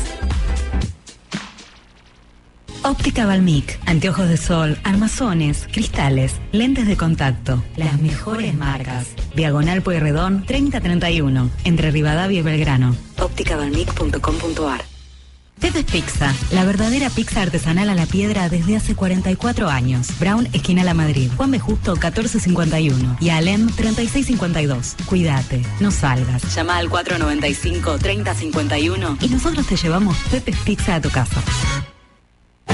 Toda la información que necesitas la encontrás en elmarplatense.com. Estés donde estés, las 24 horas. Elmarplatense.com es tu nuevo portal de noticias. En tu celular, computadora o cualquier dispositivo móvil. Actualidad local, provincial, nacional e internacional en un solo lugar. Política, economía, deportes, espectáculos, entrevistas exclusivas y la participación de destacados columnistas de la ciudad y el país. Búscanos en las redes sociales. Entérate antes, informate mejor en elmarplatense.com. La voz de una ciudad. Escucha CNN Radio en tu celular. Descarga la aplicación CNN Radio Argentina en cualquier dispositivo. Disponible en App Store y Play Store. La cuarentena no es 40, es 14. 14 días que tenés que aislarte para prevenir el coronavirus. Si estuviste de viaje en zonas de contagio o en contacto con potenciales enfermos, aislate. Si haces eso, cuidás a nuestros mayores, que son la población de mayor riesgo. Son solo 14 días para proteger una vida entera. Podemos hacerlo. CNN Radio, AM950. siempre del lado de la información.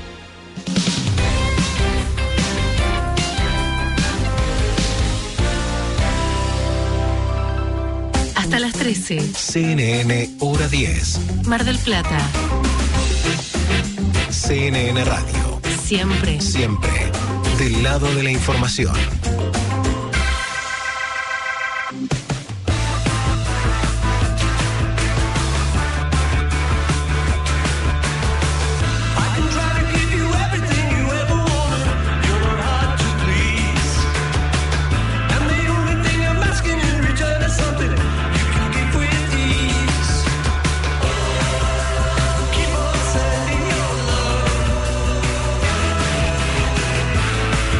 Minutos de las 11 de la mañana, buena música, mucho para compartir. Mar del Plata, Balcarce, Necochea, Bahía Blanca, Miramar, Mar de Ajó, Villa Gesell nos reciben a través de CNN Radio. Queremos tu opinión, 223-449-7449, es muy fácil, el 223 de Mar del Plata, 449, el 7 y se repite el 449. Le preguntamos, la apertura de actividades sin habilitación en Mar del Plata, eh, ¿es una buena decisión? Eh, queremos saber... Cambiamos mensajes por cosas ricas de Vía Apia Lem, Vía Apia La Costa y Vía Apia Boutique, lugares con excelente pastelería. Bueno, realmente todo rico. Escuchemos. Hoy deseo que todos se encuentren bien, Roy 505. Voy a dar una opinión sobre la apertura de los comercios bien corto. Espero que se refleje el espíritu de lo que quiero decir. Y es que si el gobierno y las autoridades quieren que el comercio, la gente se quede dentro de la casa, bueno, entonces no cobren los impuestos, no cobren los monotributos, no cobren las obligaciones, porque la gente lo tiene que pagar. ¿Eh? Y la única forma de pagar es que trabajen. Y si quieren que el gobierno que paguen esas obligaciones, bueno, perfecto, dejarlos trabajar, pero crea un protocolo para que de sanidad para que la pandemia no se propague. Bien. Eh, nos vemos chicos, gracias. Interesante, Me gustó- Roy. me gustó ese planteo, ¿eh? Sí, sí, uno se buscaba pararse en alguno de los dos lugares y Claro. eh, coincidía en el medio. Sin embargo, Roy eh, eh, nos cuenta algo interesante. A ver. razón, vos querés que me quede en casa, no me cobré los impuestos. Claro, nada, no me cobres nada. Claro, porque no puedo laburar. Eh, eh, es muy bueno el planteo. 223-449-7449. A ver qué más dicen por aquí. Y las cosas de Vía Apia son espectacular, chacha, así que Mira, me conformo con un cafecito y una cookies de chocolate.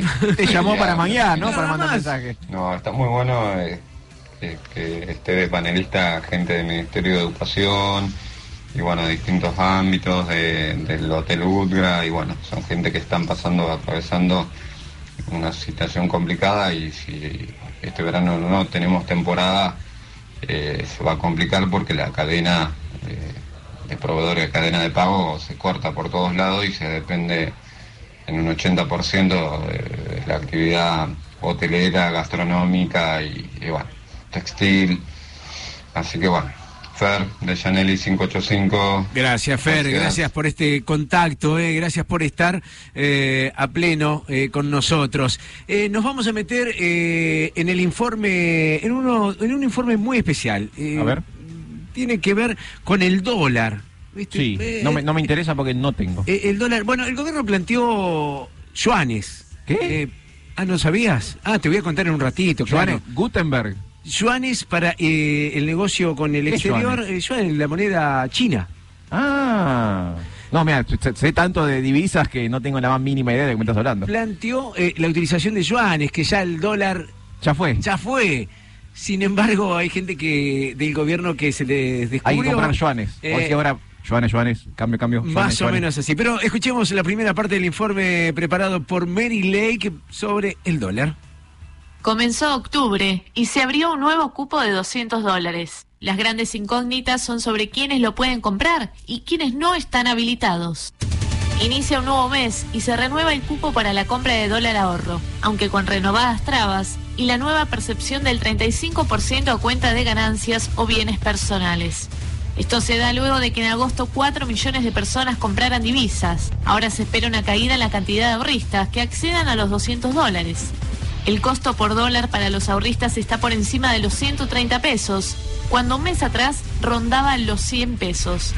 Así, comprar el cupo completo requerirá entre 24.900 pesos y 26.600, según el banco o la casa de cambio a la que recurra. De esta manera, no podrán acceder al cupo de 200 dólares si refinanciaron saldos impagos y vencidos de tarjetas de crédito, accedieron a créditos a tasa cero, créditos a tasa cero cultura o créditos a tasa subsidiada para empresas, se accedieron al congelamiento del valor de las cuotas vencidas de préstamos personales, prendarios o hipotecarios o a la financiación BIPYME, recibieron del ANSES un subsidio alimentario como el IFE, percibieron sus saberes por medio del Programa Estatal de Ayuda para Pagar Salarios, el ATP, si algún cotitular de la cuenta de dólares realizó una compra de moneda extranjera en la misma cuenta durante el mes, o si realizaron ventas de títulos menores con liquidación en moneda extranjera o transferencias a entidades depositarias del exterior en los últimos 90 días. A continuación, en hora 10, te contamos cuál es la cotización del dólar para este sábado 3 de octubre. Y el dólar oficial está cotizando a 81,50. Vos que me preguntabas. eh, el. Blue cotiza a 150 pesos para la venta, 144 para la compra. Después aparece el dólar solidario a 105,95. Tenemos el ¿Por país. hay tantas subdivisiones Eh, del dólar? Porque se utiliza para diferentes cosas, pero lo cierto es que salió Alberto Fernández a decir que a partir del 1 de octubre eh, se podría comprar libremente yuanes. eh. Bueno, Eh, qué, tuvo- qué bueno, ¿no? es, es muy bueno. Estuvo Alberto Fernández reunido con el presidente de Xi Jinping De los, de los y, yuanes. y le dijo, dale, dale, dale vía libre. Por las dudas que te interese, Sí, ¿cuánto es un yuan? 11 pesos es un yuan. Ah, es una bicoca. 11 pesos argentinos es un yuan. Eh, A 80 pesos el dólar y os- Sí. 11 pesos el yuan. Me parece que uno entiende. Así estamos, muy buen informe sobre el dólar. En un ratito eh, hay una ¿Qué hay? hay un segundo informe, pero que tiene que ver más con el espectáculo, el cine, las series y demás, que nos va a interesar eh, también muchísimo. 28 de las 11 de la mañana. CNN, hora 10. Mar del Plata. Tres horas de pura objetividad. Aquí, en CNN Radio. Siempre del lado de la información.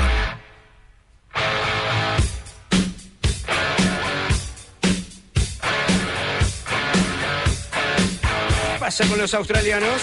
Bueno, te cuento que parecía imposible, pero va a ocurrir esto, chachas de Durán. Se reúnen. Vuelve ACDC. ¡No! Increíble. La banda australiana editó su último material, Rock of Bust, en el año 2014. A partir de ahí, muchos problemas. Tuvo la gente de ACDC. El cantante Brian Johnson fue diagnosticado con un problema auditivo. ¿Se acuerdan que ni siquiera pudo salir de gira con la banda? Recuerdo, Terminó tocando Axel Rose. O sea, cantó Axel Rose. En la primera salida se quebró, ¿no? se quebró. Y encima se quebró. No, no, fue un año terrible el 2014. Sí, pa- sí. Pero bueno, arrancamos con eh, Brian Johnson. No pudo salir de gira con el último disco de los eh, ACDC. Salió Axel Rose que se quebró una pierna. Terminó la gira y al baterista Phil Rudd lo arrestaron por posesión de narcóticos. Terminó con eh, terminó el tour y terminó preso con prisión domiciliaria. y si todo esto no fuera poco, en el 2017 falleció Michael Malcolm Young, el Claro, guitarrista, el, hermano, el hermano de Angus Young, miembro fundador de la banda. Uno diría, bueno muchachos, tengo un cantante sordo, un baterista preso, un guitarrista muerto, esto ya no va a reflotarse, pero sí se va a reflotar. Parece que Johnson está de vuelta, o sea, el cantante va a regresar. Bien. Paul Rudd, eh, Phil- perdón, Phil Rudd salió de su prisión domiciliaria Bien. finalmente. Y el puesto de Malcolm Young va a estar ocupado por su propio hijo, Stevie Young. Mirá vos. Y aunque no lo creas, va a haber nuevo disco de los ACDC. No tiene fecha de lanzamiento. Este es, este es el teaser que lanzaron esta semana. Qué bueno. 30 segundos de lo que va a ser su primer corte de difusión de Power Up, Qué el nuevo disco. Ya me gustó, ¿eh? Yo ya lo compré. Ya está, ya está. Quiero uno. Yo ya lo compré. Qué lindo, eh. Shot in the Dark se va a llamar la nueva canción. A pleno de arriba, grande Alfredo, siempre trayendo cosas interesantes. Hora 10 CNN Radio.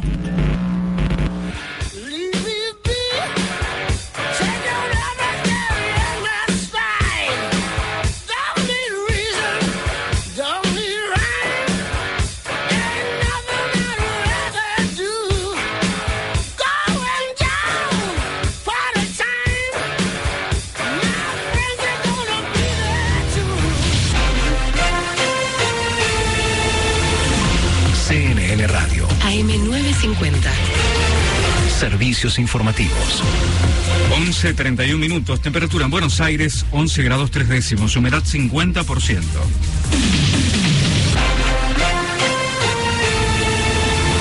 La vicejefa de gabinete aseguró que llevar el dólar a 130 sería una desgracia para la economía. Cecilia Todesca reconoció que la situación es muy compleja y muy turbulenta. La funcionaria sostuvo que el gobierno espera que la baja de las retenciones ayude a ir transitando estos meses.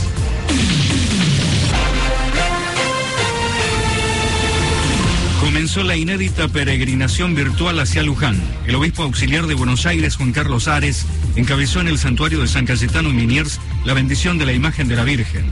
Por primera vez en 45 años se inició la peregrinación sin fieles, acompañando la imagen por la ruta.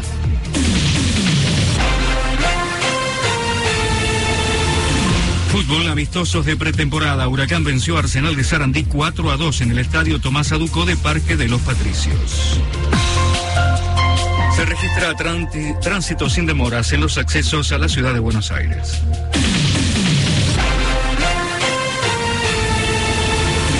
32 minutos, temperatura 11 grados 3, la humedad 50% y el cielo está nublado. El pronóstico anticipa para Capital y Gran Buenos Aires nublado, inestable, máxima 14. La temperatura en Villa María, Córdoba, 10 grados, 2 décimos, con cielo parcialmente nublado.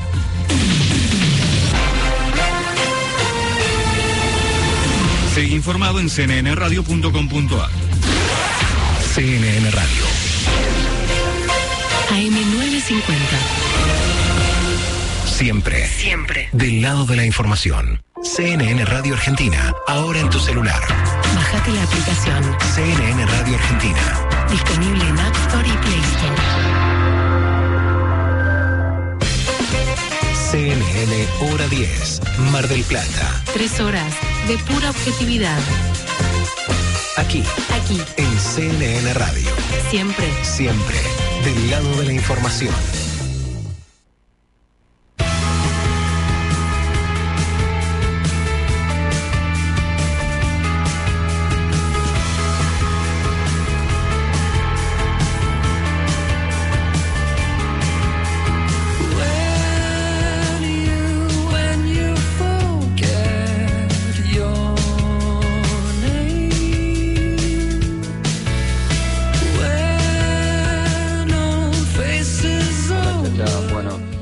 Mí eh, hay que habilitar todo, la gente necesita trabajar y bueno, eh, todo suma para reactivar la economía, ya sea en terrazas, afuera, pero se tiene que abrir todo, me parece muy bien lo de Sierra de los Padres. Y bueno, eh, te mando un saludo grande, te seguimos siempre. Per 585 de Janelli.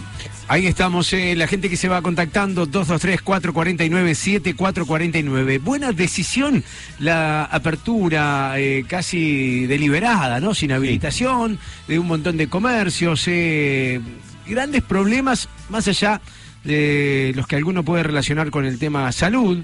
eh, el hecho del tránsito de un montón de gente, eh, se supone que, que va a generar contagios masivos, que tampoco está comprobado, no sabemos. Eh, algunos hablan de que la gente tiene que estar al aire libre, que el sol hace muy bien para recuperar defensas y sin embargo, eh, digo, en una ciudad como Mar del Plata, con mar y todo, sin embargo... No se puede salir. No se puede salir. Digo, por eso, y lo hablaba con el ministro de Educación de la Nación, Nicolás Trota, de- del por qué eh, en general las decisiones, digo, ¿por qué no se tiene en cuenta eh, cada, cada situación y, y se le plantea al municipio eh, que determine, tal como lo hizo Tandil, si es Exacto. conveniente o no es conveniente para su ciudad eh, tomar determinada decisión? Y cada uno decida.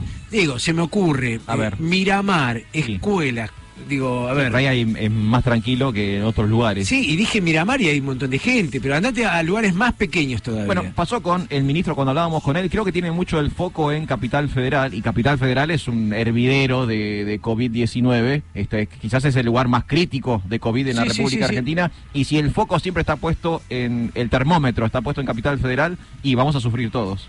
Porque hablaba en algún momento de, de San Juan, hablaba de Mendoza, pero yo me, me hubiese gustado eh, meterme. General Pueyrredón. Sí, o, o precisamente ciudades, pequeños pueblos. Claro. ¿eh? Pero bueno, eh, cosas que por ahí uno no termina de, de entender eh, o aceptar. 36 de las 11 de la mañana, eh, separamos y nos metemos una charla muy, pero muy interesante. Dale. CNN, hora 10, Mar del Plata. Con la conducción de Darío Chacha Durán. Aquí, en CNN Radio, siempre, del lado de la información. Ya estamos en contacto con el doctor Pablo Valdés, matrícula profesional 2965. Él eh, plantea vacunación voluntaria y optativa eh, como una opción. Eh, bienvenido a CNN Radio, doctor Pablo Valdés. Chacha Durán, Alfredo Di Florio lo saludan. Hola, buen día, Darío, ¿cómo estás? Muy bien, un plan- gusto de Jujuy. ¿Cómo andan, chicos? Muy bien. ¿Cómo, Muy cómo está. Jujuy a esta hora? Digo, en cuanto a clima se refiere, temperatura, fresco, lindo. Hoy amaneció con una mañana fresquita, eh, un poco nublado, pero un día agradable. Bien, bien. ¿Cómo, cómo, cómo llevan eh, la situación de cuarentena, pandemia? ¿En qué fase está Jujuy? ¿Ustedes ahí pueden eh, acceder a la vía pública de manera normal? No, nosotros estamos en la misma situación que está en general el país, a veces con fase 1, a veces con fase 2. Eh, los movimientos, bueno, son relativamente este, restringidos como todo, este, no estamos en una situación de anormalidad y en ese contexto, bueno, este, tenemos todas las, las garantías restringidas, los derechos restringidos y estamos viviendo esta situación de confinamiento como lo está viviendo el resto del país. Es así, complicada situación. Eh, y a propósito de esto, de la pandemia, la cuarentena, el COVID-19, llega el momento en que todo el mundo habla, bueno, cuando llegue la vacuna, Nos salvamos todos. y sea masiva, eh, vamos a solucionar un montón de inconvenientes. Eh, sin embargo, el doctor plantea vacunación voluntaria y optativa. Eh, cuéntenos un poco, por favor, doctor. Sí, este, bueno, nosotros tenemos un pensamiento donde estamos totalmente convencidos que la ley 27491, que es la ley de vacunación obligatoria y compulsiva, es una ley anticonstitucional porque avasalla fundamentalmente contra los derechos y las garantías individuales de las personas. Esto lo expresa claramente el artículo 2, inciso C, donde habla de la prevalencia de la salud sanitaria sobre el interés individual de las personas. Y en, y en ese sentido, este, entendemos que hay otros articulados que son un- inclusive mucho más este, peligrosos para la condición humana. Y bueno, estamos promoviendo este proyecto de iniciativa popular que surgió de acá de Jujuy, el promotor he sido yo, y lo que buscamos es una vacunación voluntaria y optativa con consentimiento informado a partir de un fundamento jurídico que es fundamental entenderlo, que es el Código de Nuremberg y el Código de Vía Ética, que refiere a que ninguna persona puede ser sometida a experimento científico en la medida que se vea dañada su parte psíquica, física o moral. Y en el caso del consentimiento informado, que dice claramente este código eh, que toda persona antes de ser sometida a un tratamiento debe recibir la información profesional adecuada y en base a eso tomar las decisiones en el caso. Así que bueno, un poco ahí sí. estamos eh, dando pie a esto como para que tome fuerza porque queremos que esto se transforme en un proyecto que llegue al Congreso para derogar en sí la ley de vacunación obligatoria y compulsiva. Bien, y, y esto toma toma más fuerza, digo, cuando se conocen los acuerdos de internacionales, sí, internacionales con farmacéuticos, con empresas y demás de, de millones de, de- de pesos, de dólares.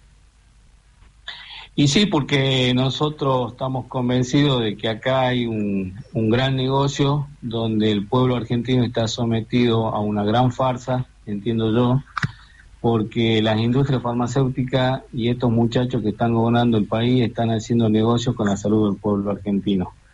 Eh, ¿Por qué digo que esto es una farsa? Porque este tema de la pandemia no empezó en marzo como nos quieren hacer ver, yo estoy llevando otra voz donde más allá de una cuestión de una apreciación personal, lo que se está claro y son hechos demostrables porque conforman parte de las páginas oficiales, los boletines oficiales del, momento y hechos que están registrados en páginas este, nacionales, de- tiradas de diarios nacionales, revelan de que con la sanción de la ley se implementó un plan de negocio allá por el año 2019 con la gestión de Macri y que esto continúa hasta el día de hoy con la gestión de Fernández, donde está siendo ejecutado este plan de negocio con respecto a la vacuna. Estamos hablando con el doctor Pablo Valdés, matrícula profesional 2965. Eh, opiniones eh, realmente que llaman la atención, que, Sí, que- claro. que- que- que- a ver, que es voz populi, que se escucha, digo, pero bueno, en este caso es un profesional que lo plantea. Sí, señor. Eh, eh, doctor, le quería hacer una consulta. ¿Esta cuestión eh, voluntaria de las vacunas serían para todas las vacunas o habría unas, una serie de vacunas de base que serían obligatorias y las demás serían a elección? Muy buena tu pregunta. Lo que nosotros eh, buscamos, y esto quiero aclararlo bien, no es que tenemos una posición antivacuna.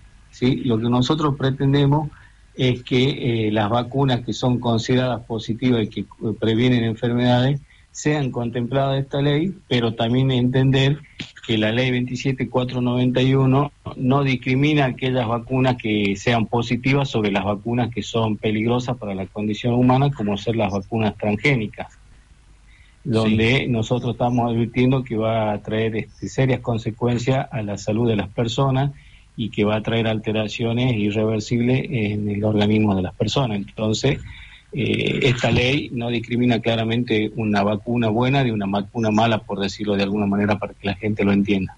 Claro, y, y doctor, le consulto, para una persona como yo, que no conoce absolutamente nada de medicina o de estas cuestiones, ¿cuál sería una vacuna buena? O sea, ¿cuál sería la que sería eh, válida aplicarme y cuáles serían las vacunas malas que tendría que tener un poco más de duda? Bien, nosotros, por ejemplo, en el primer año de vida eh, le colocamos la vacuna a nuestros niños, que son la vacuna de la BCG.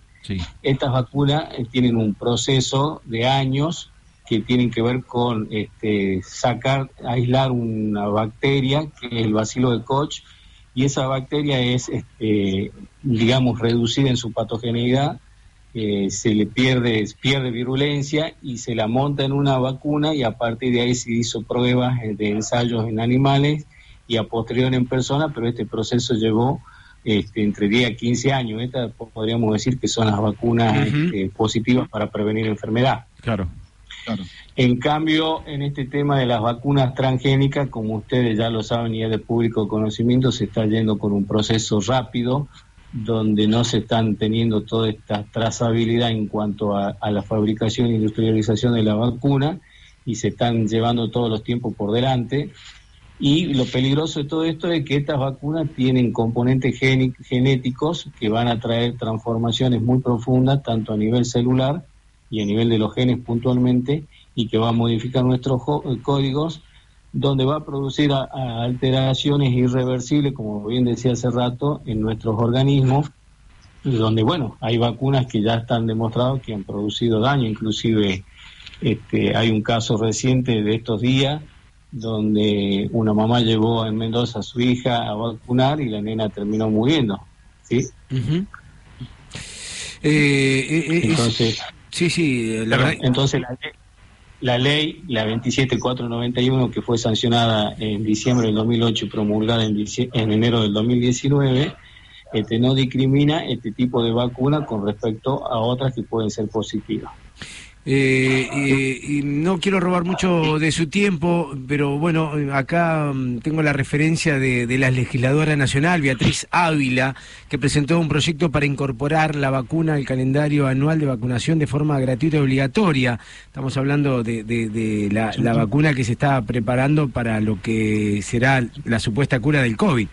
Bueno, este proyecto fue presentado el 13 de agosto en el Congreso, en la Cámara de Diputados, entró en labor parlamentaria. Y lamentablemente tengo malas noticias porque esto un poco estaba escuchando el día de ayer, me estaba informando al respecto, que ya solamente, no solo que fue ingresado a, a labor parlamentaria, sino que también ya tiene un dictamen esto para tratarse esta ley y que se, se transforme obviamente en una ley más peligrosa también para la, la situación de los argentinos, ¿no? Es así. Eh, doctor eh, Pablo Valdés, le agradezco este contacto con CNN Radio. Eh, vamos a seguir eh, en diálogo y, y también, digo, estén atentos a aquellos a, a buscar en las redes sociales si se quieren enterar un poquito más eh, a propósito de lo que nos contaba eh, el doctor. Le mando un gran abrazo y Si gracias me por- permite, Sí. si puedo hacer un comentario en mi final, eh, Por chicos. Contarle un poquito a la gente que nosotros desde nuestra iniciativa estamos en todo el país, desde Tierra del Fuego hasta Jujuy, tenemos coordinadores en todo el país, responsables que están colaborando en esta causa. Y que bueno, aquellos que se quieran comunicar lo pueden hacer por Facebook buscándome como Pablo Valdés o bien este, a través de vacunaoptativa.gmail.com o en un teléfono que dejo que es el 388 4 560 818 y a partir de ahí es- establecemos un vínculo y le mandamos el material como para que la gente pueda comprometerse en esta causa y ayudarnos entre todos a poder revertir este tema de la vacunación obligatoria y compulsiva. Le mando un Así gran que bueno, abrazo. Eh. eh, está está, está todo claro. y quedo a disposición para cuando ustedes lo consideren conveniente. Gracias, muy amable. El doctor Pablo Valdés, matrícula profesional 2965. Eh, agrego esto nada más. Eh, la ley que nos hablaba el doctor dice, para que tus hijos empiecen las clases deberán ser vacunados obligatoriamente. Pero además, los docentes deberán denunciar el incumplimiento del calendario de vacunas de sus alumnos, a riesgo de ser apercibidos, multados o suspendidos en su tarea. Sí, ahí es donde ya entramos en un territorio... Artículo 13 y 29 de la ley. La verdad, es un tema, ¿no? Uno, uno siempre se queda en el medio, por Es cierto favor. lo que dice el doctor, que a fin de encontrar una cura del COVID estamos acelerando los procesos de una forma que quizás puede ser peligroso. Así estamos, eh, transitando la mañana de hora 10 en CNN Radio. CNN Hora 10, Mar del Plata. Tres horas de pura objetividad. Aquí, Aquí, en CNN Radio. siempre. Siempre, del lado de la información.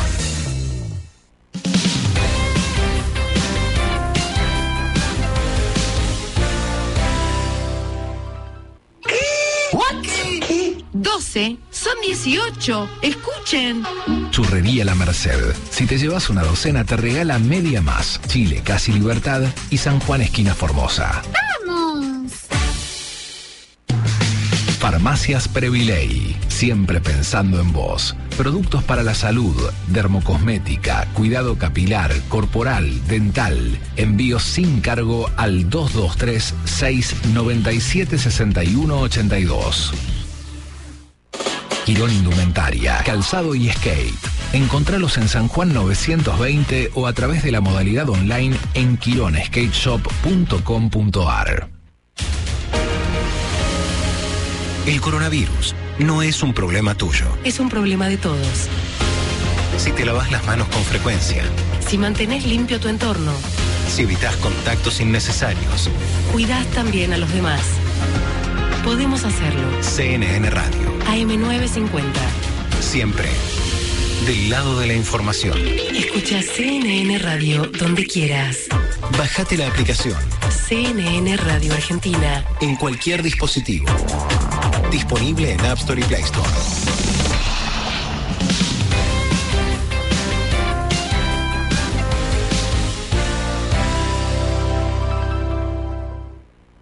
Estás escuchando CNN Hora 10. Mar del Plata, Con la conducción de Darío Chacha Durán. CNN Radio, Siempre. del lado de la información.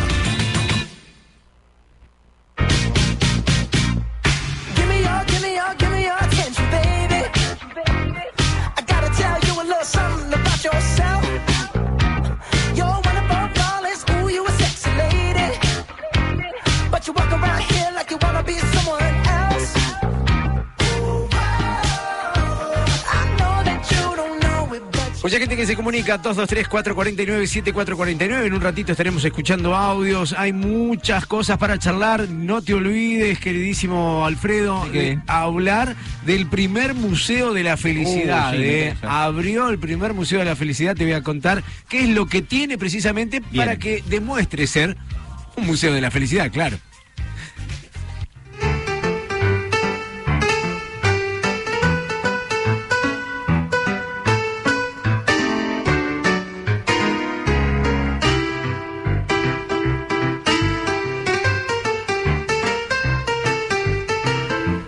Y esta cortina tan linda me, Me me da a baile. Eh, es muy buena, ¿eh? Así muy buenos movimientos. Mirá, mirá cómo estoy, mirá cómo ¿Estudiaste estoy. alguna vez tap? Sí, todo, yo ¿Practicaste? estudié todo. Me encanta. Esta cortina identifica a Agus Lucero, eh, quien la invitamos como cada sábado a charlar sobre espectáculos, cosas que ocurren en el mundo de la farándula. Hola Agus, ¿cómo estás? Hola, buen día a todos. ¿Cómo están? Muy bien, un placer recibirte con frío en la ciudad de Mar del Plata, allí en Capital Federal.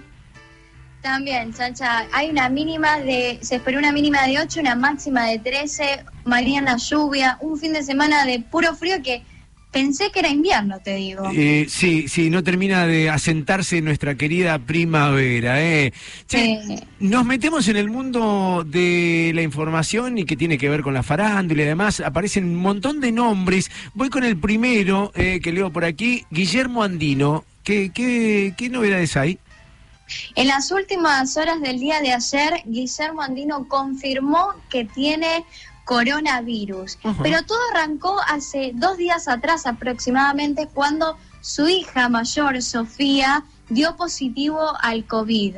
Eh, inmediatamente el viernes, eh, Andino lo comunicó a la producción y eh, se aisló. Fue, Los panelistas se quedaron sorprendidos porque no esperaban que el conductor no vaya, pero tanto él como su mujer se aislaron por sospecha. Y bueno, eh, día, eh, ayer más o menos a las 8 de la noche confirmó que tenía COVID. Así que menos mal que no concurrió al programa. Claro, sí, sí, sí, importante esto también de cuidar al resto. El que está complicado y hablando de, de- de esta pandemia, de este COVID-19 que, que afecta a todos, eh, es Freddy Villarreal. Así es. Bueno, todos sabíamos que ya tenía COVID, lo confirmó hace pr- aproximadamente cinco días, pero en el día de ayer tuvo una recaída por el COVID. Ahora eh, le sacaron el respirador y se encuentra bajo el cuidado de los médicos. Pero eh, él dio una nota para un diario contando que estaba bien, que estaba no tenía ningún síntoma y de repente tuvo una recaída. Esto es lo que provoca el COVID, ¿no? Que uno está bien, es asintomático y capaz que de repente te levantás con 39 de fiebre. Sí, sí, sí, sí, sí, claro. Eh, la verdad que sí. Eh, eh, ¿Se sabe algo más, digo, por estas horas, cómo está, más allá del respirador y, y demás? No, no tiene respirador, eh, Ah. se encuentra bajo el cuidado, sigue internado, pero todavía no pasaron el parte. Siempre se da por las 12 del mediodía, así que eh, dentro de unas horas calculo que vamos a tener novedades sobre él. Me, me, me parece bárbaro. Eh, hoy es sábado, hay programas de esos que nos gustan, ¿no? Por lo menos en la que se mezclan diferentes opiniones y, y llaman la atención. Digo, Juanita, podemos hablar. Eh, eh, ¿Quiénes son los que aparecerán hoy en pantalla? Para esta noche, 21 a 30, en el programa de Juanita, vamos a tener una mesa, eh, como siempre, de, de más política, economista, porque va a estar Javier Milei, el politólogo eh, Seferino Reato, Ajá. Carolina Moroso y Guido Giana. Mirá vos, eh, me, me- me gusta la, la disputa que se puede llegar a armar ahí entre Reato y, y Milei. sí, Milei. Milei es bastante polémico, así que seguramente eh, para Sí. esta semana vamos a tener algunas frases que van a Con dar una- vuelta de es sobre verdad. él. Y con una Y, carrera, eh, pará, eh, va a perdón, competir. perdón, Agus, con una carrera política que arrancó la semana pasada, Alfredo, ¿sabías, no? Con Expert. Eh, se lanza, Se lanzó. Se lanzó ya. Claro, y ahora va a aprovechar ¿sabes? Esta, esta plataforma para tirar frases para la semana, va a A ser full, impresionante. a full. ¿Y con quién compite? Me decías, con obviamente Andy Kuznetsov. ¿Quién lleva? Eh, va a estar Ileana Calabro, que el lunes debuta en Telefe con Masterchef, un programa nuevo que vamos a tener para también la semana que viene charlar un poquito. Eh, va a estar Aníbal Fernández, Georgina Barbarosa, Fernando Burlando y Romina Mancel. Eh, también interesante. Una mezcla, ¿eh? Eh, una mezcla, sí, la verdad. Georgina, estoy pensando, Aníbal Fernández. Ileana. Un poco de espectáculo, Sí, un poco de sí, política. me- yo sinceramente me quedo por los invitados con el de Juanita. Por el lío que se va a armar, ¿no? Sí, no sé, porque me, me- me parece que una mezcla, hay mucha ensalada en el otro. Me parece, digo, una opinión personal. Sí, puede ser. Yo me quedo más con el de Andy. Ajá, bien, está Te voy a hacer la contra. Vamos a ver La grieta, sacase la grieta. El sábado que viene vemos quién midió más y de ahí eh, ya vamos a entender otras cosas. Me encanta. Agus, buena data, te mandamos un beso muy grande. eh, buena semana para vos. Saludos para todos. Nos vemos. Beso, beso grande. Ahí estaba Agus Lucero desde Capital Federal hablándonos de Guillermo Andino, el contagio eh, de COVID y por supuesto también el estado de salud de Freddy, Freddy Villarreal, 51 años, con problemas para respirar, un COVID eh, que hizo que se lo tuviera que internar y por supuesto, como decía recién, los invitados, polémicos algunos, muy superficiales otros, pero invitados de dos programas de los más vistos el fin de semana. Estás escuchando CNN Hora 10. Mar del Plata. Con la conducción de Darío Chacha Durán.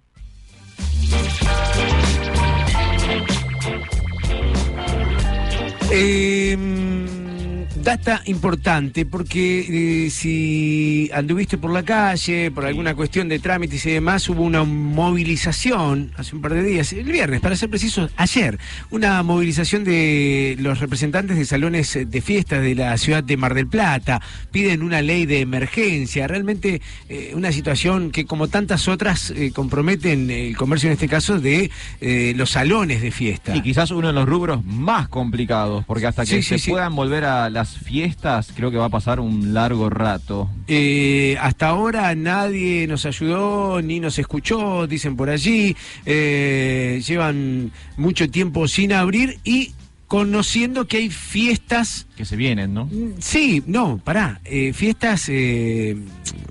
Eh, ¿cómo se- ilegales, ¿Cuáles? ilegales. Ah, también, o sea, la claro. propuesta de ellos es, eh, digo, Bueno, ¿el intendente de dónde era? ¿De qué, de qué provincia, qué localidad? Formosa. Formosa, haciendo trencito en una fiesta ilegal. Eh, es así, ¿eh? Eh, Aquí está el audio de Justino, del Salón Star Blue, que habla a propósito de esta movilización que se realizó allí eh, en la zona de Luro e Hipólito Yrigoyen sobre los salones de Mar del Plata. Ayer nos presentamos los salones de fiestas, los animadores, maquilladoras, etcétera. Los que quedamos todavía en pie, fuimos a, pedir a la municipalidad que nos visibilicen después de siete meses de no poder trabajar, eh, que nos brinden una ayuda, que nos tengan en cuenta y que sepan de que necesitamos abrir. Eh, a la brevedad necesitamos abrir con protocolo y empezar a realizar eventos sociales en pequeña escala y así de esta forma evitar eh, los eventos clandestinos.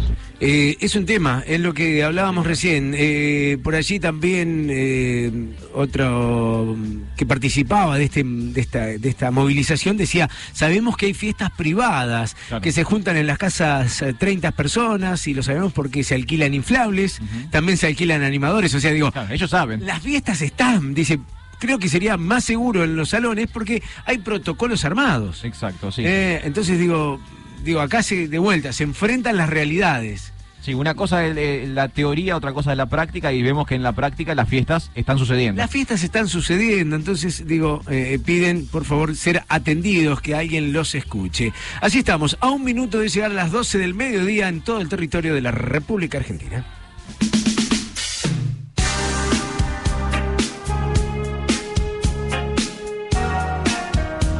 13. CNN, hora 10. Mar del Plata.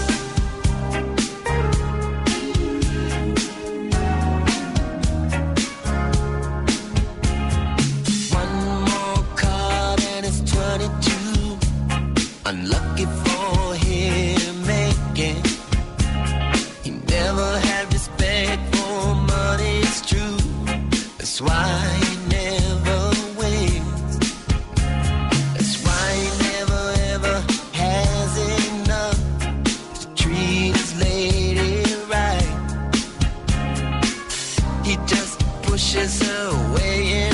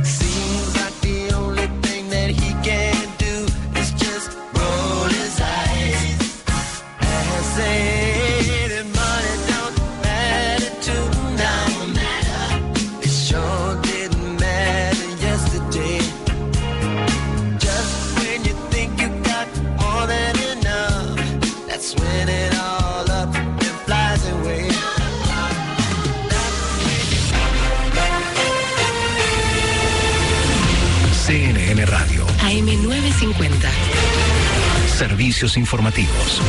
Hora 12, un minuto. La temperatura en Buenos Aires, 11 grados 3, humedad 50%.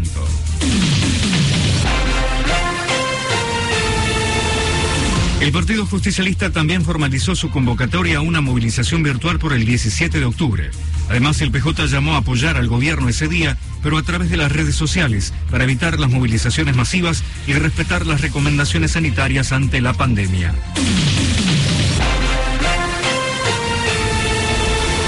Los partidos de la costa atlántica elaboraron protocolos para los propietarios de inmuebles no residentes. El objetivo es que puedan ingresar a sus viviendas, en algunos casos con plazos definidos de permanencia de pocos días, para realizar tareas de mantenimiento o reparaciones. Delincuentes vestidos como policías asaltaron a un empresario gastronómico. Ocurrió en el country Campos de Roca, en la localidad bonaerense de Bransen. Durante la madrugada, ocho delincuentes armados y vestidos con uniformes de policías robaron al menos 100 mil dólares, un millón y medio de peso y joyas. A excepción de las líneas de colectivos Almafuerte, vuelven a circular las demás líneas del oeste del conurbano.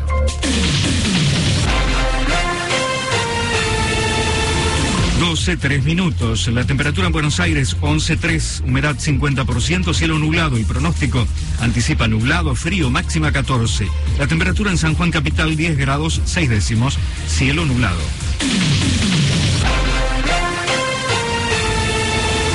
Seguí informado en cnnradio.com.ar. CNN Radio. AM950. Siempre. Siempre. Del lado de la información. Escucha CNN Radio en tu celular. Descarga la aplicación CNN Radio Argentina en cualquier dispositivo. Disponible en App Store y Play Store. CNN Radio. En Mar del Plata, FM 88.3. CNN Radio. Siempre. Del lado de la información.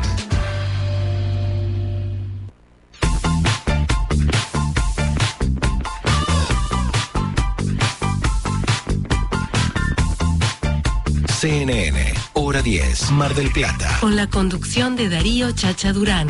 Aquí en CNN Radio, siempre del lado de la información.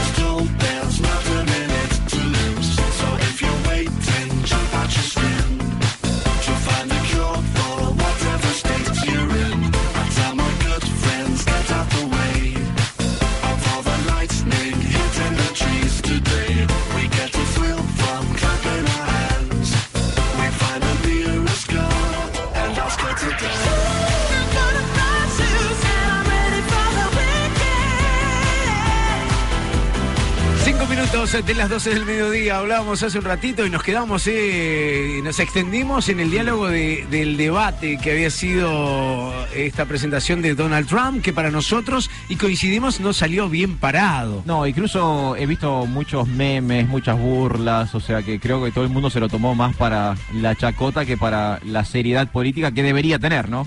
Es así, y, y además hablando sobre un sistema de salud en Estados Unidos, sobre eh, el risueño comentario de Donald Trump contra Joe Biden que le dijo, es gracioso verte con tapabocas. eh". Y 24 horas después estaba contagiado de COVID. Bueno, eh, eh, vamos a escuchar un audio, te cuento, la voz femenina es la que traduce a Trump y la masculina a Biden. Ok. Presta atención. El presidente no tiene ningún plan, no ha presentado nada. Desde febrero supo lo grave que era esta crisis. Supo que era una enfermedad mortal y ¿qué hizo? Está grabado. Reconoce que lo sabía y no nos avisó porque no quería causar pánico en Estados Unidos. No nos causó pánico a nosotros, entró en pánico él. Si hubiéramos oído, el país habría quedado abierto, habrían muerto millones de personas, no 200 mil personas. Sabemos que esto es culpa de China. Ellos son responsables de esto porque no contuvieron el brote de la pandemia dentro de su territorio. Uno, uno se ríe de este lado. El virus chino, ¿no? Siempre. Sí, sí, sí. Cuando son los que manejan, digitan mucho de lo que pasa en el planeta. Y lo decíamos en un comienzo. eh, Boris Johnson, Jair Bolsonaro, Donald Trump, la triada. Anti-cuarentena eh, está contagiada. contagiados. No, de COVID-19. ¿Cuántas cosas en este planeta, en este mundo? Hasta la una, hora 10 en CNN Radio. Estás escuchando CNN Hora 10. Mar del Plata. Con la conducción de Darío Chacha Durán. CNN Radio. Siempre. Del lado de la información.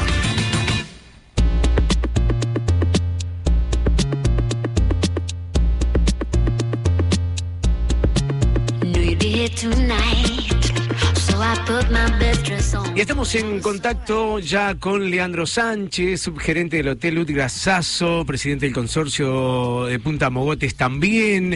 Eh, es un placer tenerte aquí en el aire de CNN Radio. Chacha Durán, Alfredo Di Florio te saludan. ¿Cómo estás, Leandro? Hola Chacha y Alfredo, ¿cómo están? ¿Todos bien? Muy bien, un placer, eh, realmente charlar contigo, gran persona, mucho trabajo realmente, pero bueno, el contacto más que nada es para, para saber, eh, a ver, entendemos la situación que vive Mar del Plata, como gran parte del país también, pero cómo lo viven ustedes desde ahí, desde el Hotel Grasazo, con tanto movimiento durante todo el año y ahora me imagino lento, parado.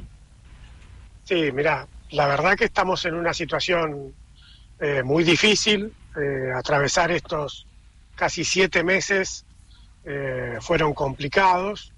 La realidad es que nosotros no nos quedamos quietos, estuvimos aprovechando estos seis meses eh, para capacitarnos, para capacitar a, nuestro personal. Eh, aprovechamos también para capacitar a todos los afiliados de UDGRA a nivel nacional. Estuvimos trabajando en la creación de nuestros propios protocolos.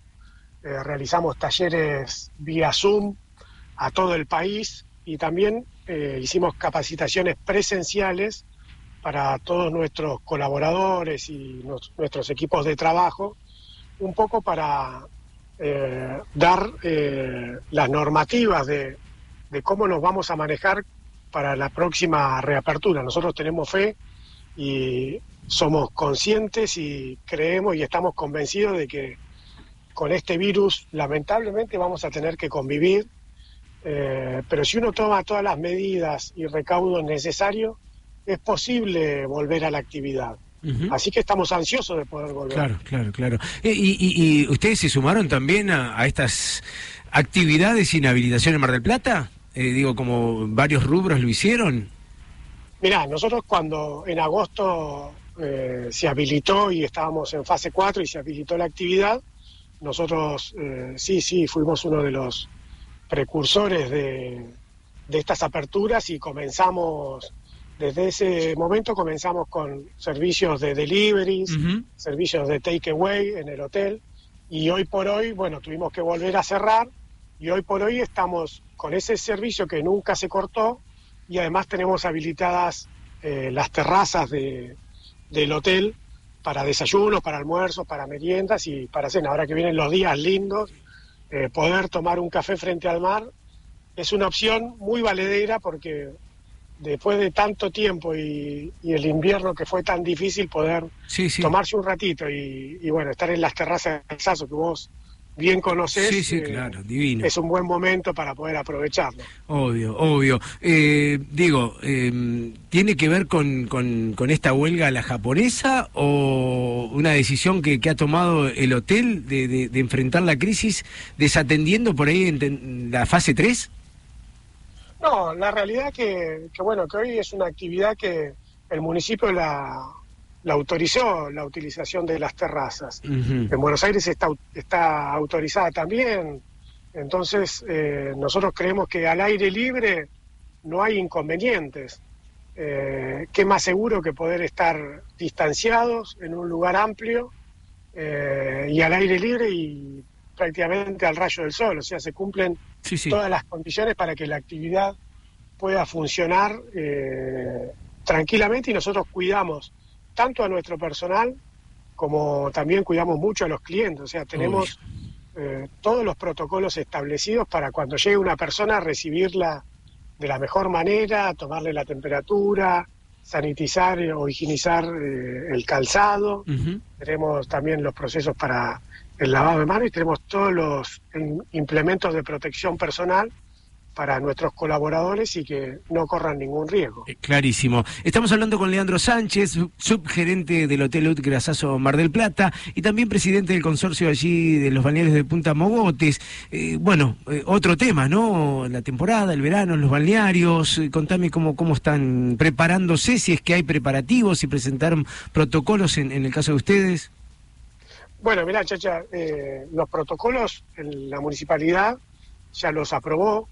En su momento la provincia le dio a los municipios la, la potestad para que elaboren sus propios protocolos, porque no es lo mismo un protocolo para la ciudad de Mar del Plata que un protocolo para una ciudad de menor envergadura. Entonces, eh, Mar del Plata se puso a trabajar, la Cámara de, de Concesionario de Balneario estuvo trabajando, se presentó ante las autoridades municipales a través del EMTUR, el protocolo ya fue aprobado, hoy está en manos de, de la provincia, aguardando bueno, la aprobación de este Sí, sí, protocolo. sí, sí, sí. Y también nosotros consideramos que es otra de las actividades que bien puede funcionar porque estando al aire libre, teniendo la separación de las carpas. Eh, eh, uno veía en Europa como tenían que separarse a través de, de soguitas en, en, la arena y nosotros, Mar del Plata y Argentina y la costa atlántica particularmente, tiene la particularidad de que tiene unidades de sombra. Entonces, esas unidades de sombra ayudan mucho a, a la separación de, de, las personas, a que no haya aglomeración. Y bueno, consideramos que teniendo todos los cuidados necesarios, como ser eh, la no utilización de los vestuarios o las duchas, eh, que era lo que hoy por hoy no está autorizado a través del protocolo, y después manteniendo el distanciamiento, un orden y el control de acceso eh, a los balnearios y no supando, superando la capacidad ocupacional, podemos tener una buena temporada porque todo el, todo el mundo está con ganas de salir, todo el mundo está, esta cuarentena ha sido muy larga. Sí, sí. Y todas las personas necesitan este momento de ocio. Y me parece que los balnearios hoy cumplen con esa característica de poder brindar un servicio seguro para que la gente pueda tener esos momentos de descanso. Claro que sí. Me imagino también ahí en la zona de estacionamientos, no sé, mm, digo, eh, recitales, eh, tengo idea de que se va a montar el autocine también, ¿no? Bueno, hay muchos proyectos, ¿no? Dando vueltas, eh, pensando en esta nueva normalidad y cómo adaptarse los espectáculos que antes eran al aire libre, de masiva concurrencia, adaptarse para ser seguros y poder brindar un espectáculo con todos los cuidados correspondientes. Nosotros estamos trabajando en una opción eh, o una alternativa de autoteatro y autocine, así que ojalá podamos eh, llegar al, a la temporada con todos estos proyectos eh, realizables y todas esas, esas actividades permitidas y autorizadas para, para poder realizarlas, ¿no? Qué bárbaro. Bueno, eh, sí, la verdad, eh, una reorganización general, pero que también uno, quizá poniéndole mucha esperanza, cree que, que, no va a ser eh, menos interesante que otras temporadas. Leandro Sánchez, te agradezco este contacto, ojalá que, que sea, digo, con éxito el avance y la solución de todo esto y que vivamos como en aquellos viejos tiempos una muy buena temporada de verano. Bueno, muchas gracias, Chacha, y déjame dejar un último mensaje que para nosotros es, es importante y que hoy nosotros lo tenemos como eslogan, que es eh, el tema de recuperar la confianza. Nosotros queremos recuperar la confianza de nuestros clientes, de los turistas. Me parece que esto hoy es el mensaje que, que tenemos que, que, transmitir, que se puede dar servicios de, de turismo de mucha calidad que la gente tenga confianza que van a ser cuidados y nosotros también cuidamos tanto a nuestra gente como a nuestros clientes y a los turistas. Así que muchas gracias por el contacto, Chacha. Un abrazo y ojalá nos veamos pronto. Ojalá, ojalá, eh, un abrazo grande. Leandro Sánchez, subgerente de Hotel Luz Grasazo, también presidente del consorcio Mogotes, hablando de, bueno, la actual situación y cómo planifican eh, la llegada de la temporada de verano. 16 de las 12 del mediodía. Hasta las 13. CNN, hora 10. Mar del Plata. CNN Radio. Siempre. Siempre. Del lado de la información.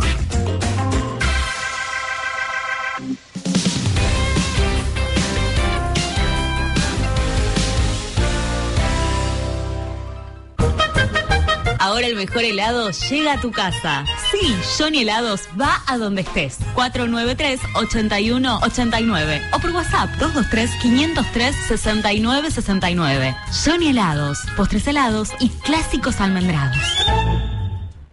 JCK Electrónica, informática, telefonía celular, electrogar, iluminación, audio y más. Mira todo en electrónicajck.com. Reservalo por WhatsApp al 223-541-0777 y buscanos en las redes sociales. ¡Quédate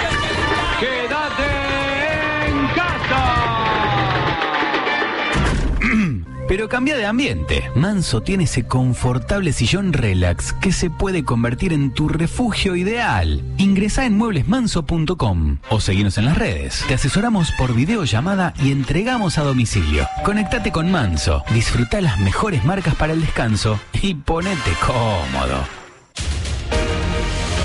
No es fácil cambiar de costumbre, y menos por obligación. Pero el coronavirus nos obliga a hacerlo. Protegete con el brazo o un pañuelo cuando toses o estornudas. No tenés que cuidarte solo vos. Tenés que cuidar a los demás. Podemos hacerlo. CNN Radio. AM950. Siempre del lado de la información.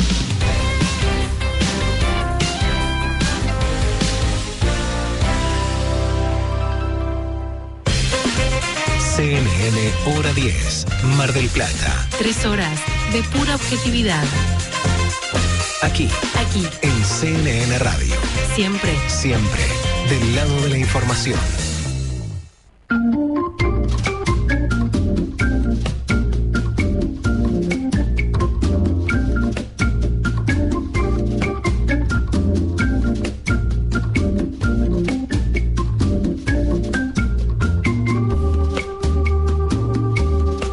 Hermosa cortina musical, claro, para recibirla a ella. Estamos hablando de nuestra pediatra, de mi pediatra Cristal Albaitero. ¿Cómo te va? Bienvenida a CNN Radio. Hola, buenos días. ¿Cómo estás, Chacha? Todo bien, todo espectacular. Aquí con Alfredo disfrutando esta mañana, abriendo el fin de semana, fresco. eh, la temperatura dice que no tendremos eh, el servicio meteorológico más de 10 grados de máxima, eh, así que ideal para, para mantenerse guardaditos, ¿no? Sí, todavía este tiempo nos da esa chance y ese respiro para quedarnos un poco en casa haciendo actividades o disfrutando en familia. Sí, sí, porque eh, lo, lo entendemos que cuando sale el solcito, la gente eh, desatendiendo por ahí eh, lo que se plantea en una fase 3, eh, aprovecha a tomar un poco de sol, que, que también hace muy bien, ¿no? Sí, claro, obvio, y tenemos todos muchas ganas de salir Sí, y, sí, sí, y un poco de esparcimiento, pero bueno, todavía hay situaciones que debemos respetar. Estoy de acuerdo que podamos caminar, dispersarnos, pero bueno, siempre con el respeto y las condiciones que están dadas en este momento, que es lo que tenemos. Imaginemos un día bello en nuestras casas, eh, quizá algunos la posibilidad de tener patios, un parquecito, digo, y los niños que corretean, que andan por allí, pero que deberíamos eh, ser prevenidos, prestar atención a un montón de cosas que tienen que ver con la seguridad. ¿Es así, Cristal? Sí, yo sigo haciendo hincapié en estas charlas que venimos teniendo acerca de lo que es prevención de accidentes, eh, porque bueno, a veces uno parece redundante y obvio en un montón de cosas, pero bueno, todo aquello a lo que nos podamos anticipar eh, como papás, eh, a la curiosidad de los niños va a ayudar a prevenir, eh, a determinar riesgos y poder prevenir accidentes. Y en este caso, por ahí la propuesta tiene que ver con patios y jardines, aquellos que puedan aprovecharlo y tenerlo, ahora que empieza a venir el tiempo, ¿no? Más lindo, sup- suponemos. Sí, sí, sí. Eh, la idea es, bueno, obviamente, siempre, como digo, a veces uno hace mm, eh, recomendaciones que parecen simples, parecen banales, pero bueno, uno hace tanto hincapié en esto porque en la realidad estos accidentes se dan en, en las casas. Entonces, por ejemplo, en cuanto a lo que es el disfrutar de, de- del parque y del esparcimiento en casa, tener muchísimo cuidado con los recipientes de agua. ¿Qué quiero decir? Por ejemplo, a veces los días de calor, a los niños pequeños los ponemos en una bañerita, una palangana, balde, piletitas pequeñas, y esto es de sumo riesgo si no hay una supervisión. ¿Qué quiero decir? Los menores de tres años, sobre todo, pueden ahogarse en superficies con aguas en, en escasa cantidad como las que estoy refiriendo. Imagínate un balde, la cantidad de agua que puede tener. Eh, el tema es que los niños no pequeños no tienen la capacidad de retirarse, entonces quedan con la cabecita sumergida y eso genera obviamente un riesgo importante de ahogo. Eh, sí, decime, chacha. No, no, no, no, te estoy siguiendo con atención. La verdad que uno dice, no puede ser y sin embargo, eh, cada tanto conocemos casos que realmente nos conmueve. Exactamente, porque esto es una capacidad que el niño no tiene, el niño pequeño. Entonces, por eso el adulto, al momento, no significa que no lo pueda hacer, ¿no? Pero si elegimos una, un elemento de este tamaño con agua para refrescar al niño, siempre tenemos que recordar, luego de sacar el agua, de guardarlo, porque el niño es curioso y después va a buscar las mismas cosas para hacerlas, y obviamente nunca dejarlo solo.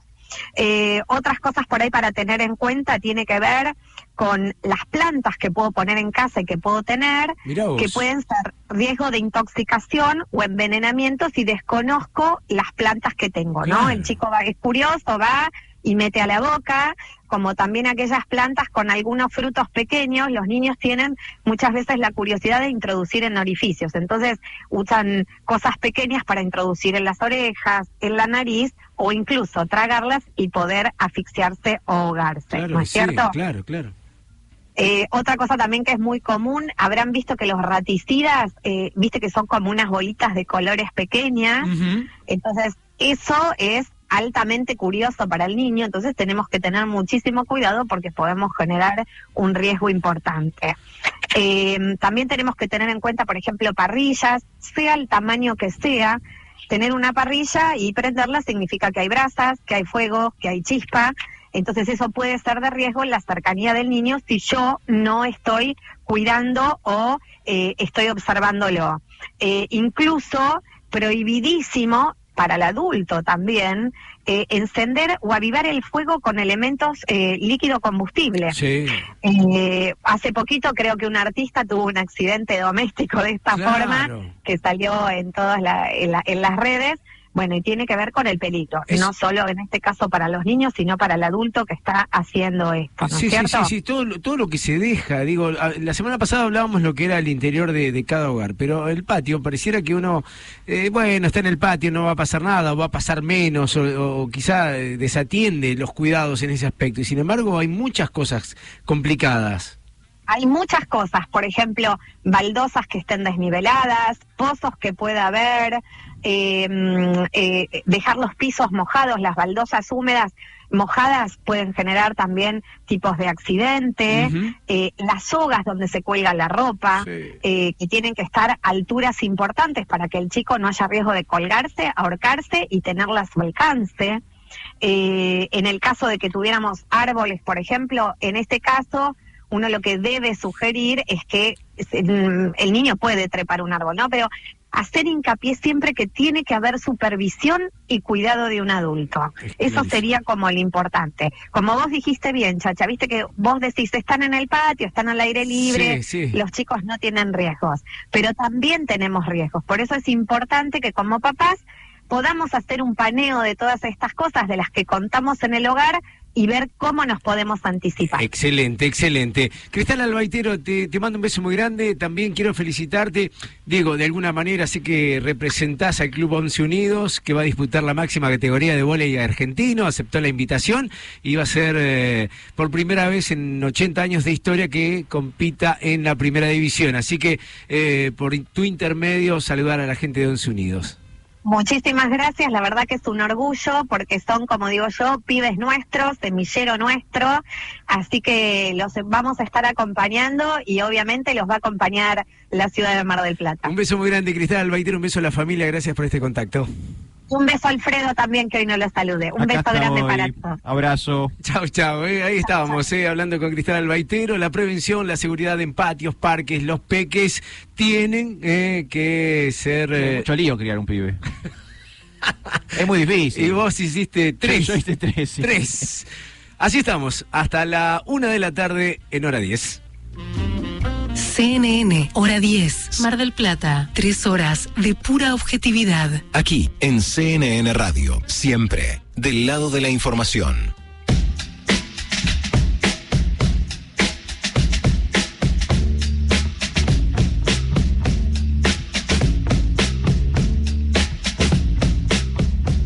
Eh, sí. Sí, por supuesto. Amy Winehouse. Amy Winehouse, atención fans de Amy Winehouse, porque se vienen dos importantes lanzamientos de este de esta artista. Ajá. Por un lado, el próximo 20 de noviembre se va a editar el primer grandes éxitos de Amy Winehouse. No ha habido un grandes éxitos, se va a editar ahora el 20 de noviembre. No, no te quiero meter en aprietos, pero tiene cuántos Tres álbumes? discos. Tres. Exactamente. Y son todos, todos medio, o sea, tres de cada uno arman otro disco. Bueno, ahí está. El disco se pondrá a la venta exclusivamente en vinilo y va a contener todos los cortes de difusión de los tres discos de estudio de Amy Winehouse, más, atención con esto, todos los lados B de los singles que ha tenido Amy Winehouse. O sea que hacen un, un disco extendido. Habría que armar una historia, un programa de lados B. Sí, hay grandes canciones Por de eso lado hay B. grandes canciones, Grandes canciones. Que, uno dice, bueno, el lado B deben ser de... Eh, es descarte, un tema de descarte. No, no. No, no, hay grandes canciones y este grandes éxitos de Amy Winehouse los va a contemplar,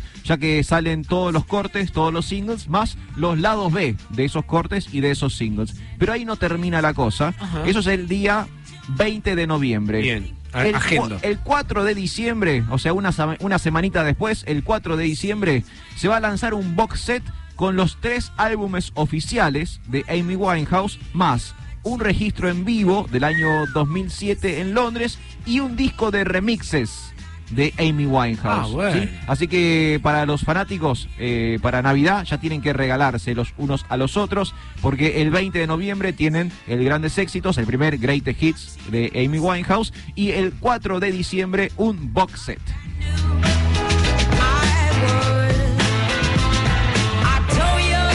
Recomiendo, recomiendo el disco a dúo con Tony Bennett.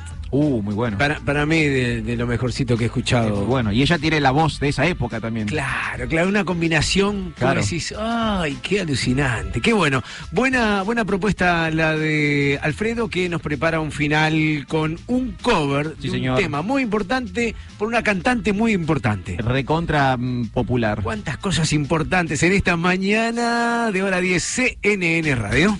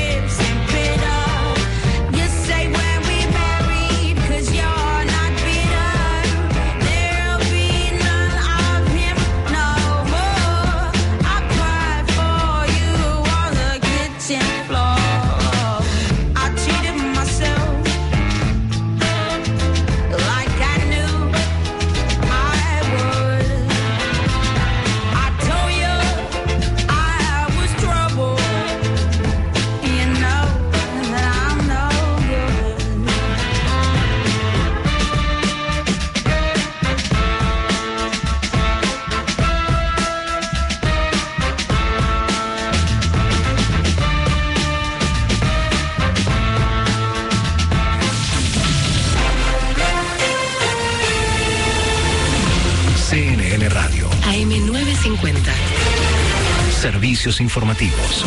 Hora 12, 31 minutos. La temperatura en Buenos Aires, 11 grados 3, humedad 48%.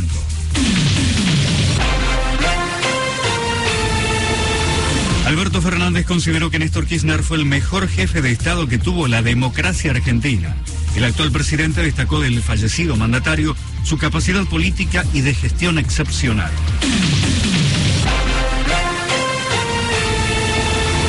Federación Agraria calificó como una bomba el anuncio del gobierno de bajar las retenciones. Su titular, Carlos H.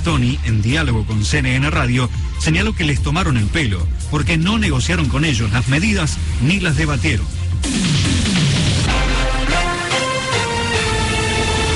Amistosos de pretemporada, Vélez con la vuelta de Fernando Gago tras superar su lesión le ganó a Lanús 2 a 1 en el estadio José Amalfitani de Liniers. Excepción de las líneas de colectivos Almafuerte, vuelven a circular las demás líneas del oeste del conurbano.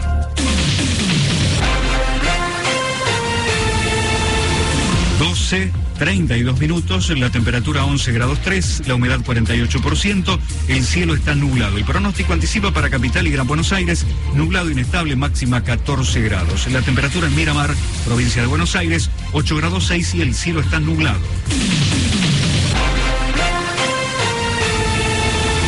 Seguí informado en cnnradio.com.ar. CNN Radio. AM950. Siempre. Siempre. Del lado de la información. No es fácil cambiar de costumbre. Y menos por obligación. Pero el coronavirus nos obliga a hacerlo. Protegete con el brazo o un pañuelo cuando toses o estornudas. No tenés que cuidarte solo vos. Tenés que cuidar a los demás. Podemos hacerlo. CNN Radio. AM950. Siempre del lado de la información. CNN Hora 10, Mar del Plata. Tres horas de pura objetividad. Aquí, Aquí, en CNN Radio. siempre. Siempre del lado de la información.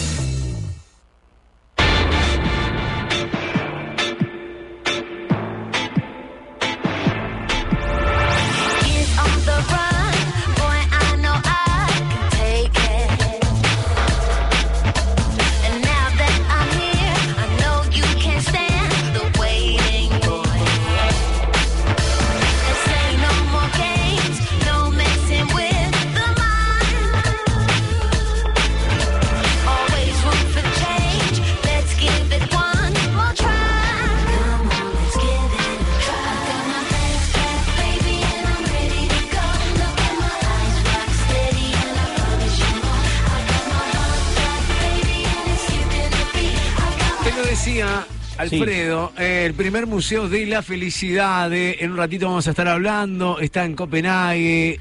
Primer museo de la felicidad que está cargado de cosas que te van a llamar la atención. Sí, Igual es muy amplio porque el concepto de felicidad es muy amplio. ¿Cómo, cómo definimos felicidad y cómo lo representamos en un museo? Pagá la entrada al museo y después Eh, te cuento. tengo que pagar ¿eh? primero. Y primero tenés que pagar. Eh, ¿Sabés? Estamos en contacto con Mauricio Navarro, quien es técnico del INTA, está en el programa Pro Huerta. Eh, un, un programa muy, pero muy interesante. Lo vamos a consultar con él para que nos cuentes. Mauricio Navarro, bienvenido a CNN Radio. Chacha Durán, Alfredo Di Florio te saludan. Mauricio. Me parece que eh, estamos ahí. Hola Mauricio, ¿nos escuchás bien? Nos escuchan, pero me parece que tiene deshabilitado el mic o algo así. Eh, ahí estamos tratando de contactarnos nuevamente con él. Eh, lo decía, eh, un programa muy interesante que tiene que ver con talleres, con eh, en algún momento entrega de kit de semillas que todavía eh, están preparando para una- un nuevo momento también. A ver, hace tres décadas que está, Hace no un es, montón que está, no sí. es eh, algo nuevo, recorrió el, el planeta y fue adoptado por diferentes países, a- copiando al El modelo argentino. el modelo argentino, realmente muy pero muy interesante lo que teníamos ganas de charlar con Mauricio Navarro, ella está tratando de conectarse en algún momento. Estoy escuchando estoy- una voz. estoy eh. escuchando Estoy escuchando una voz. eh. Mauricio, ¿nos escuchás? Bueno. eh, parece que, que no estamos teniendo algún inconveniente con el contacto. Eh, te decía, eh, cosas que ocurren en la ciudad de Mar del Plata. Sí, ¿qué que tenemos en Mar del Plata? llama, me, me llaman poderosamente la atención y me pone contento. Hablábamos tempranito de la aprobación de la red de ciclovías. La ciclovía, me Eh, encanta. este programa de impulso a la movilidad activa. Bueno, primera etapa de 79 kilómetros con foco en Plaza Mitre. Eh, allí proyectan instalar, a, seguime, Te Br- sigo. Brown Te sigo en entre. San Luis y Jara. Brown entre San Luis y Jar- me gusta. ¿sí? Y Mitre entre Colón y Paso. Epa, muy bien. Interesante, ¿eh? Bueno, este proyecto... Van a pasar por mi casa.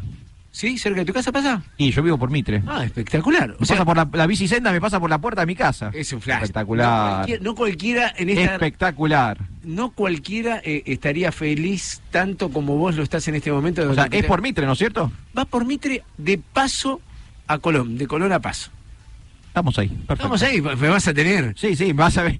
Gritame cuando pases. Me, va- vas, me vas a tener por, por ahí porque seguramente esto ya se pone en marcha en breve. Este proyecto elaborado por la Subsecretaría de Movilidad Urbana a cargo de Dante Galván, bueno, eh, contempla esta, este, estas ciclovías. Atenti, 2 metros 65 de ancho, libre circulación, localizadas en la mano izquierda según el sentido de la circulación, también tendrán demarcación horizontal amarilla en todo el tramo, eh, con reducción de velocidad a 30 kilómetros eh, por hora en los entornos. Bien. O sea, cuando el automóvil va a tener Claro. que bajar velocidad cuando llegue a la ciclovía, pero hay una apro- aprobación que nos parece por demás interesante. Eh, voy a, yo que ya que voy a estar en esa calle, que va a ser afectada por la ciclovía, me voy a poner en eh, oficial de inspección de ciclovía.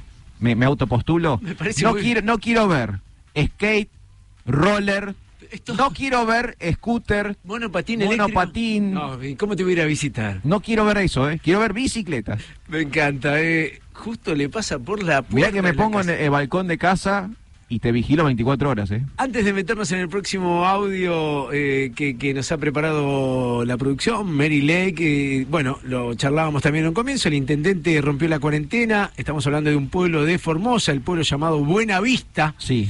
eh, y participó de una fiesta. Mira qué lindo. En síntesis, apareció el video en la que se lo puede ver al funcionario en cuestión. estamos hablando del peronista Rubén Pereira bailando junto a un grupo de personas y haciendo el trencito junto a dos fa- mujeres, a todos sus familiares, al ritmo, porque aparte la información... ¿Cuál es la música de fondo? Bombón asesino, es difícil, Oh. es difícil de hacer el bombón asesino Trencito. trencito. Es cierto, ¿eh? No, eh, porque tiene un ritmo... No, no, no, no da, me parece. Claro. ¿eh? No da. Lo cierto es que el hombre estaba festejando el cumpleaños número 60 de su hermana Mirta. Para más datos, Ah, Mirta. eh, en plena pandemia por coronavirus y mientras está vigente a nivel local la prohibición de encuentros sociales. Mirta era una de las mujeres que él estaba bailando con... ¿Qué? ¿Mirta qué era? ¿La locomotora o era el, el vagón? Eh, desconozco cuál es Mirta, me Ah, faltó la sabemos. fecha de indicación. ¿Y él era, él era locomotora o era vagón? Eh, iba en el medio, él Ah, quedó sanguchito. Bien. Eh, pero bueno, pasa, pasa, pasa en las mejores familias y también en algunos eh, pueblos del interior. Te decía, audio número 4, información más seria, obviamente tiene que ver con los despidos en Textilana, eh, a pesar de, de la ley implementada en cuarentena antidespidos, eh, nos habla en este audio María, delegada de la fábrica. Presta atención. En el día martes despidieron a dos trabajadores en Testilana, una compañera con 12 años de antigüedad que se dedicaba a las terminaciones y por recomendación médica, por un problema en la cervical, este, la recalificación laboral, la empresa toma esa determinación de despedirla aduciendo que no tiene lugar para la compañera. Y a un compañero tejedor que lo acusa de haber roto un un monitor cuando nunca pasó, sino se rompió un plástico en forma totalmente involuntaria, ajena al trabajador, y utiliza eso para despedirlos con causa y no pagarle la indemnización. Lo decía María, delegada de Texilana, ya son seis los despedidos en total desde que se inició la pandemia. Eh, están acusando a la empresa de inventar causas. Claro, con ¿Eh? tal de justificar los despidos. Eh, por ejemplo, advirtieron que una de las trabajadoras despedidas tenía un certificado médico, pidió cambio de tareas y la echaron. Bueno, excusas empresariales en este caso de, de un lugar que hace rato viene teniendo problemas, eh, entendemos, paros, reclamos, cortes de ruta y demás. Estamos hablando de Textilana. 40 minutos pasaron de las 12 del mediodía, estamos en CNN, hora 10. Estás escuchando CNN Hora 10. Mar del Plata, Con la conducción de Darío Chacha Durán. CNN Radio, Siempre. del lado de la información.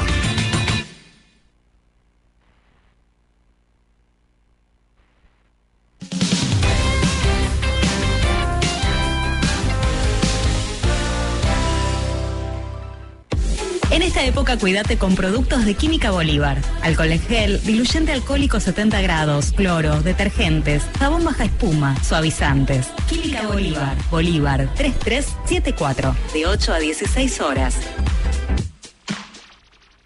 Óptica Balmic, anteojos de sol, armazones, cristales, lentes de contacto, las mejores marcas. Diagonal Pueyrredón 3031, entre Rivadavia y Belgrano. ópticabalmic.com.ar Pepe's Pizza, la verdadera pizza artesanal a la piedra desde hace 44 años. Brown, esquina La Madrid. Juan B. Justo, 1451. Y Alem, 3652. Cuídate, no salgas. Llama al 495-3051 y nosotros te llevamos Pepe's Pizza a tu casa.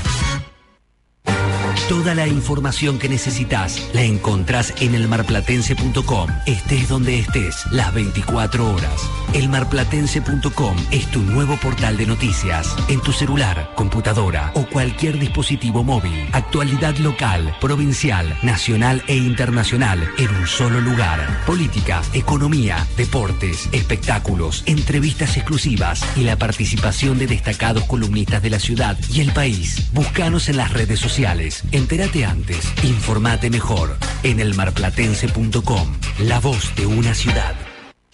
Hasta las 13.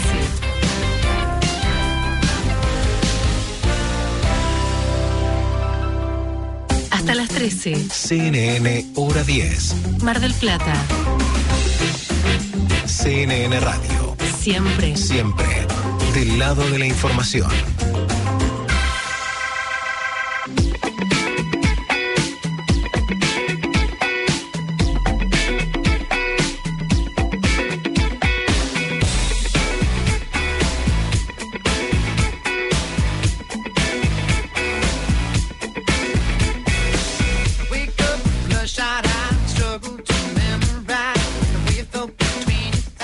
Sos ansioso, Alfredo, ¿eh? Sos Sí. ansioso. eh, no podés esperar, ya querés saber de qué trata este Museo de la Felicidad, lo venimos eh, diciendo. Bueno, está en Dinamarca. eh, este país se posiciona en segundo lugar en el ranking de felicidad del año 2019. Epa, mira qué bueno. Eh, nosotros, ¿en qué ¿En dónde? puesto estamos? Jugátela. Do- 2024. No, pará, pará, pará. Te, te voy a dar de, de- ¿Más arriba? del 1 al 55. Ah, bien, igual. No, Estamos eh, en el top eh, 100. En- en- no, sí. Estamos en top 50. Por eso, 55 estamos. Eh, bien, bien. Estamos- entonces estamos en el 19. No, 55. Ah, 55. Ah. Yo te metí el último eh, como si fueran 55 países nada más. Está bien, top 100 seríamos. Somos top 100 eh, de los más felices. Bueno, el museo cuenta con ocho salas dedicadas a diferentes teorías sobre la naturaleza de la felicidad. A ver. Eh, en una pantalla se les pide a los invitados que elijan entre una máquina de experiencias que brinda a los usuarios un placer infinito, y acá abro signo de interrogación, aunque ilusorio, y el mundo real que implica dolor y sufrimiento. Y todos van a elegir el placer infinito. Obviamente. Me imagino, claro. Después, en la previa del armado de este museo, se le hizo un llamado a, a la población en general para que donen objetos que alegraron a sus dueños. Muchas cosas de la infancia, me imagino. ¿no? Porque ser. creo que yo debe ser el momento más alegre de una persona. Lo más llamativo y que está eh, pre- en preponderancia sobre Sí. la de las paredes es eh, la donación de una raqueta de badminton. Mira vos. ¿eh? Qué ¿Quién no ha jugado al badminton? Qué fino. Eh, y un inhalador. Un inhalador. Así dice la información eh, que Gustavo nos se está llega, poniendo eh. feliz ahora en este momento. Nuestra esperanza es que los visitantes se vayan un poco más sabios, un poco más felices y un poco más motivados para hacer del mundo un lugar mejor, dicen desde el museo. Te, te quiero avisar que desde, desde ya te digo, no pago para entrar a ese museo. Porque si voy a pagar para ver una raqueta de badminton y un inhalador y pretenden que eso me llene de felicidad, no estoy pagando. Te aviso que no estoy pagando. Lo cierto es que el mundo está hablando de este museo, o sea que la, la parte de difusión no les ha ido mal. No, no, claro. Eh, está muy bien. La felicidad no disminuye si se comparte, dicen. No, aumenta. No es una torta, aclaran. Me- me- no, para algunos sí. Yo conozco gente que la felicidad es una torta. No, no, a la hora de repartir, digo. Ah, ok, No, claro, a la hora de repartir no es una torta, sino que hay que repartir Hay que felicidad. repartir, hay que ¿eh? dar felicidad, chicos. Así que si andás en algún momento eh, por allí, por Dinamarca, eh, podés acercarte al Happiness Research Institute. Eh, así lleva el nombre de este Museo de la Felicidad que abrió en plena pandemia. Cosas que pasan en el mundo, como también otras más importantes, como las que ocurren aquí, eh, muy cerca de Mar del Plata. Tandil. Sí. Eh, en el marco del mes de lucha contra el cáncer de mama, eh, están pintando, tiñendo de rosas los quesos y todos los productos que allí se producen. Mira vos, qué Eh, clásicos de Tandil. eh, una muy buena iniciativa eh, por parte de los productores y centros médicos de, de Tandil. Bueno, ya van a poner por segundo año consecutivo en marcha esta origi- original iniciativa eh, Rosa para generar conciencia en la comunidad acerca de la importancia de realizarse chequeos periódicos. ¿eh? muy bien. Eh, la ONG Con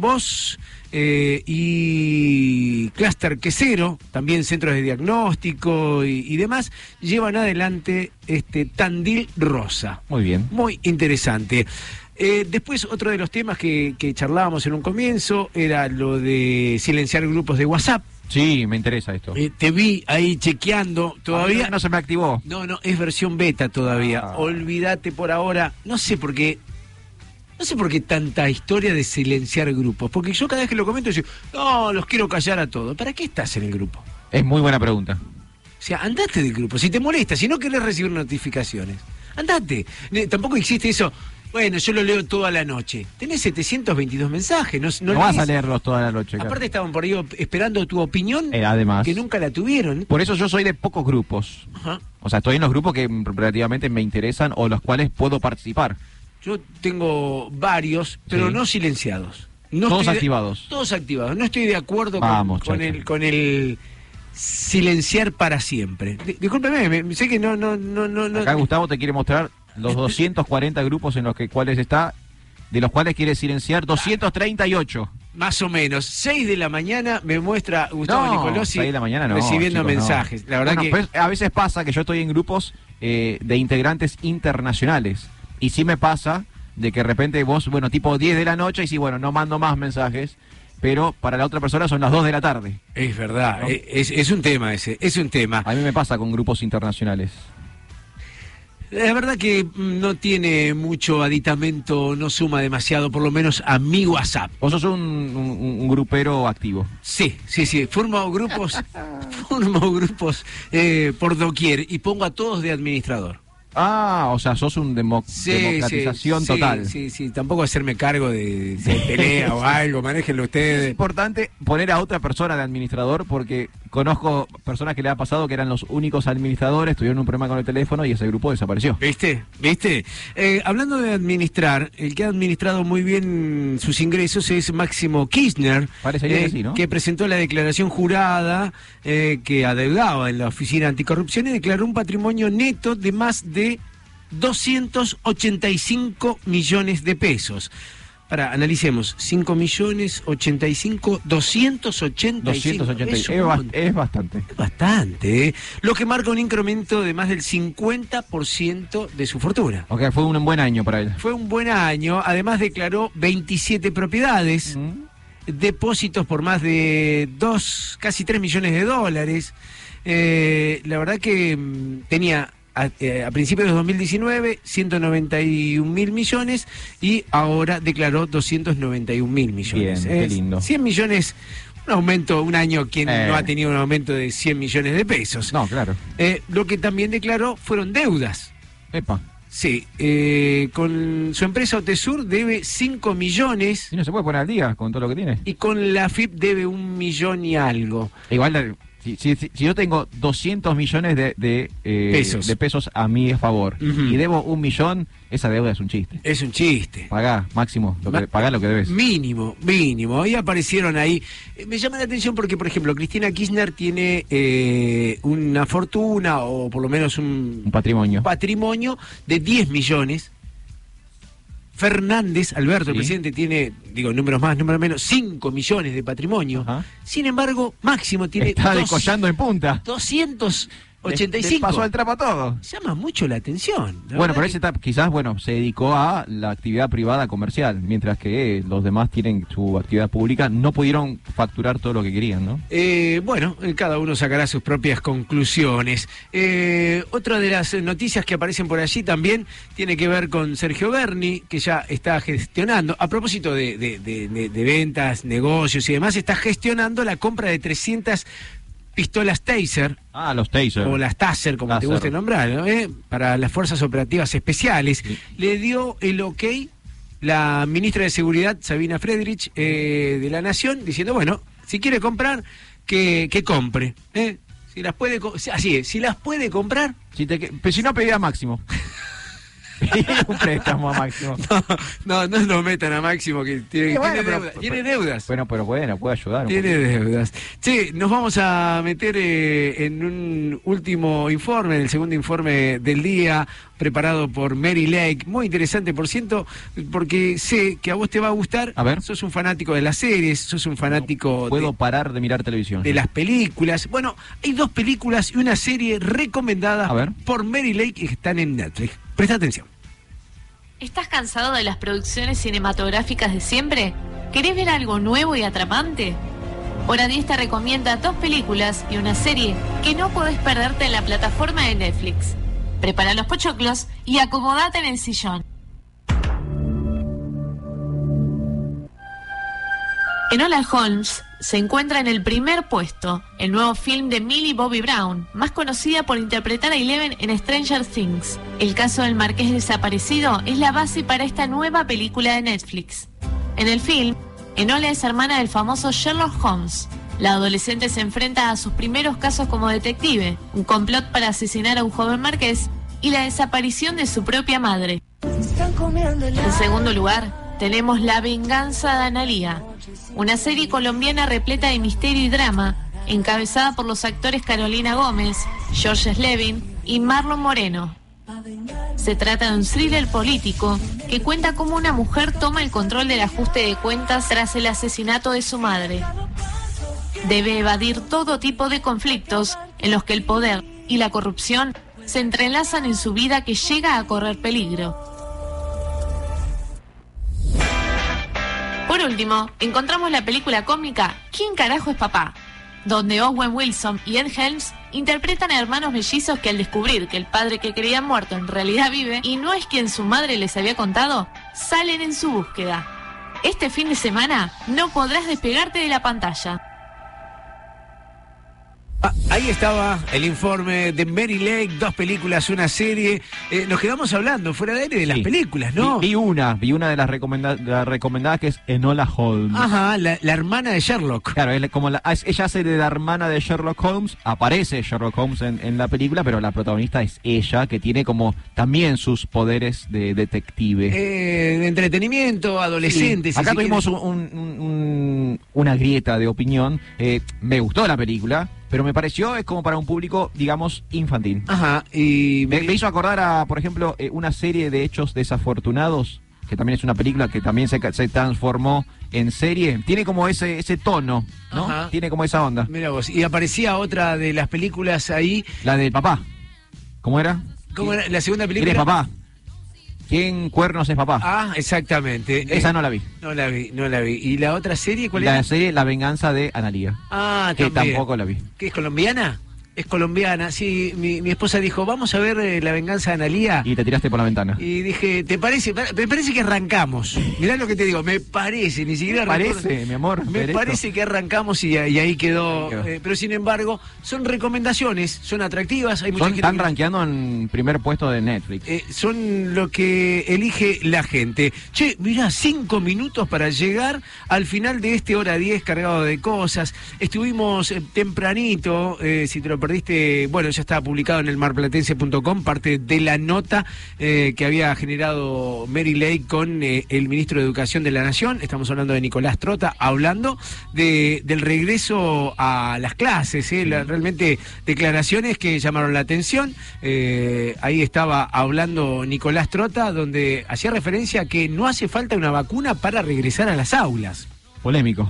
Polémico al menos. eh. Eh, hablamos con Silvina Luna. ¿Te acordás de Silvina Luna? Sí, me acuerdo. Claro que sí. Bueno, actriz, modelo, presentadora. Silvina Luna nos hablaba de su nueva etapa eh, que está vivenciando. Más espiritual. Más espiritual, más en contacto con sí misma, si se quiere. Así es. Eh, hablamos también en algún momento con Leandro Sánchez, eh, representante del Hotel Utgrasazo. Nos daba, eh, bueno, un pantallazo de, de qué manera se preparaban para lo que esperan sea un buen verano. Las actividades, no solamente también en el hotel, sino como presidente del consorcio de Punta Mogotes. Nos hablaba de un autoteatro y un autocine. Sí, para que haya también espectáculos musicales o otros fuera del cine. Atenti con el autoteatro. Me gustó, ¿eh? Me gustó mucho. Atenti con el autoteatro. Yo no sé, digo.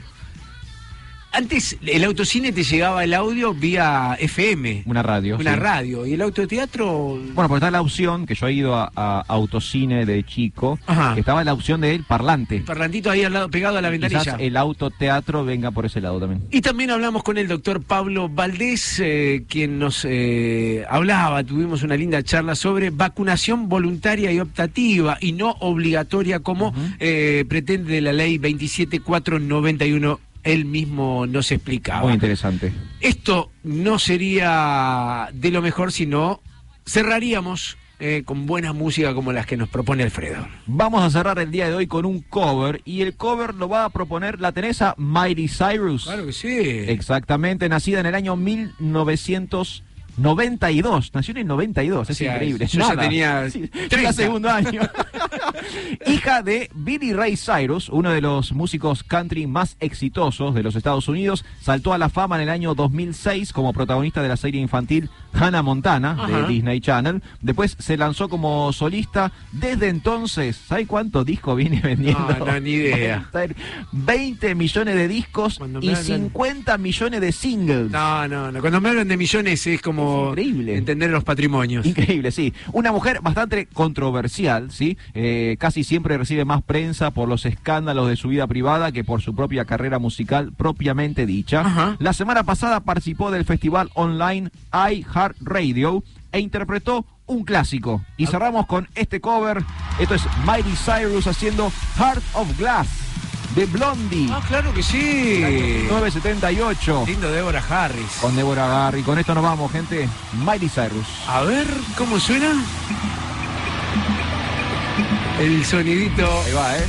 Qué lindo, qué lindo. Le quiero mandar un saludo muy grande a Enrique Lago eh, y les recomiendo High Food. Busquen en las redes sociales High Food, eh, H-I Food, comida, eh, cosas ricas a buen precio. eh. Un saludo muy grande a Enrique que siempre nos acompaña como oyente. Mientras suena Miley Cyrus, los saludamos a Gustavo Nicolosi que estuvo hoy manejando todos los controles. Gracias, Gus. Excelente laburo.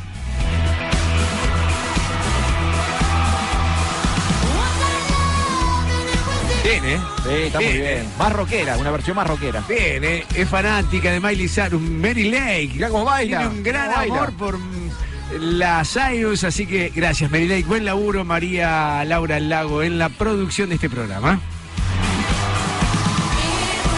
Alfredo, un placer. Igualmente, un gusto. Que tengas una linda semana, ¿eh? También igualmente y buena semana para todos. Seguí trayendo buena música que Sí, señor. la disfrutamos aquí, ¿eh? Nos vamos, volveremos el sábado a las 10 de la mañana con más hora 10. Mi nombre es Darío Chacha Durán. Chau, namaste, Garegol.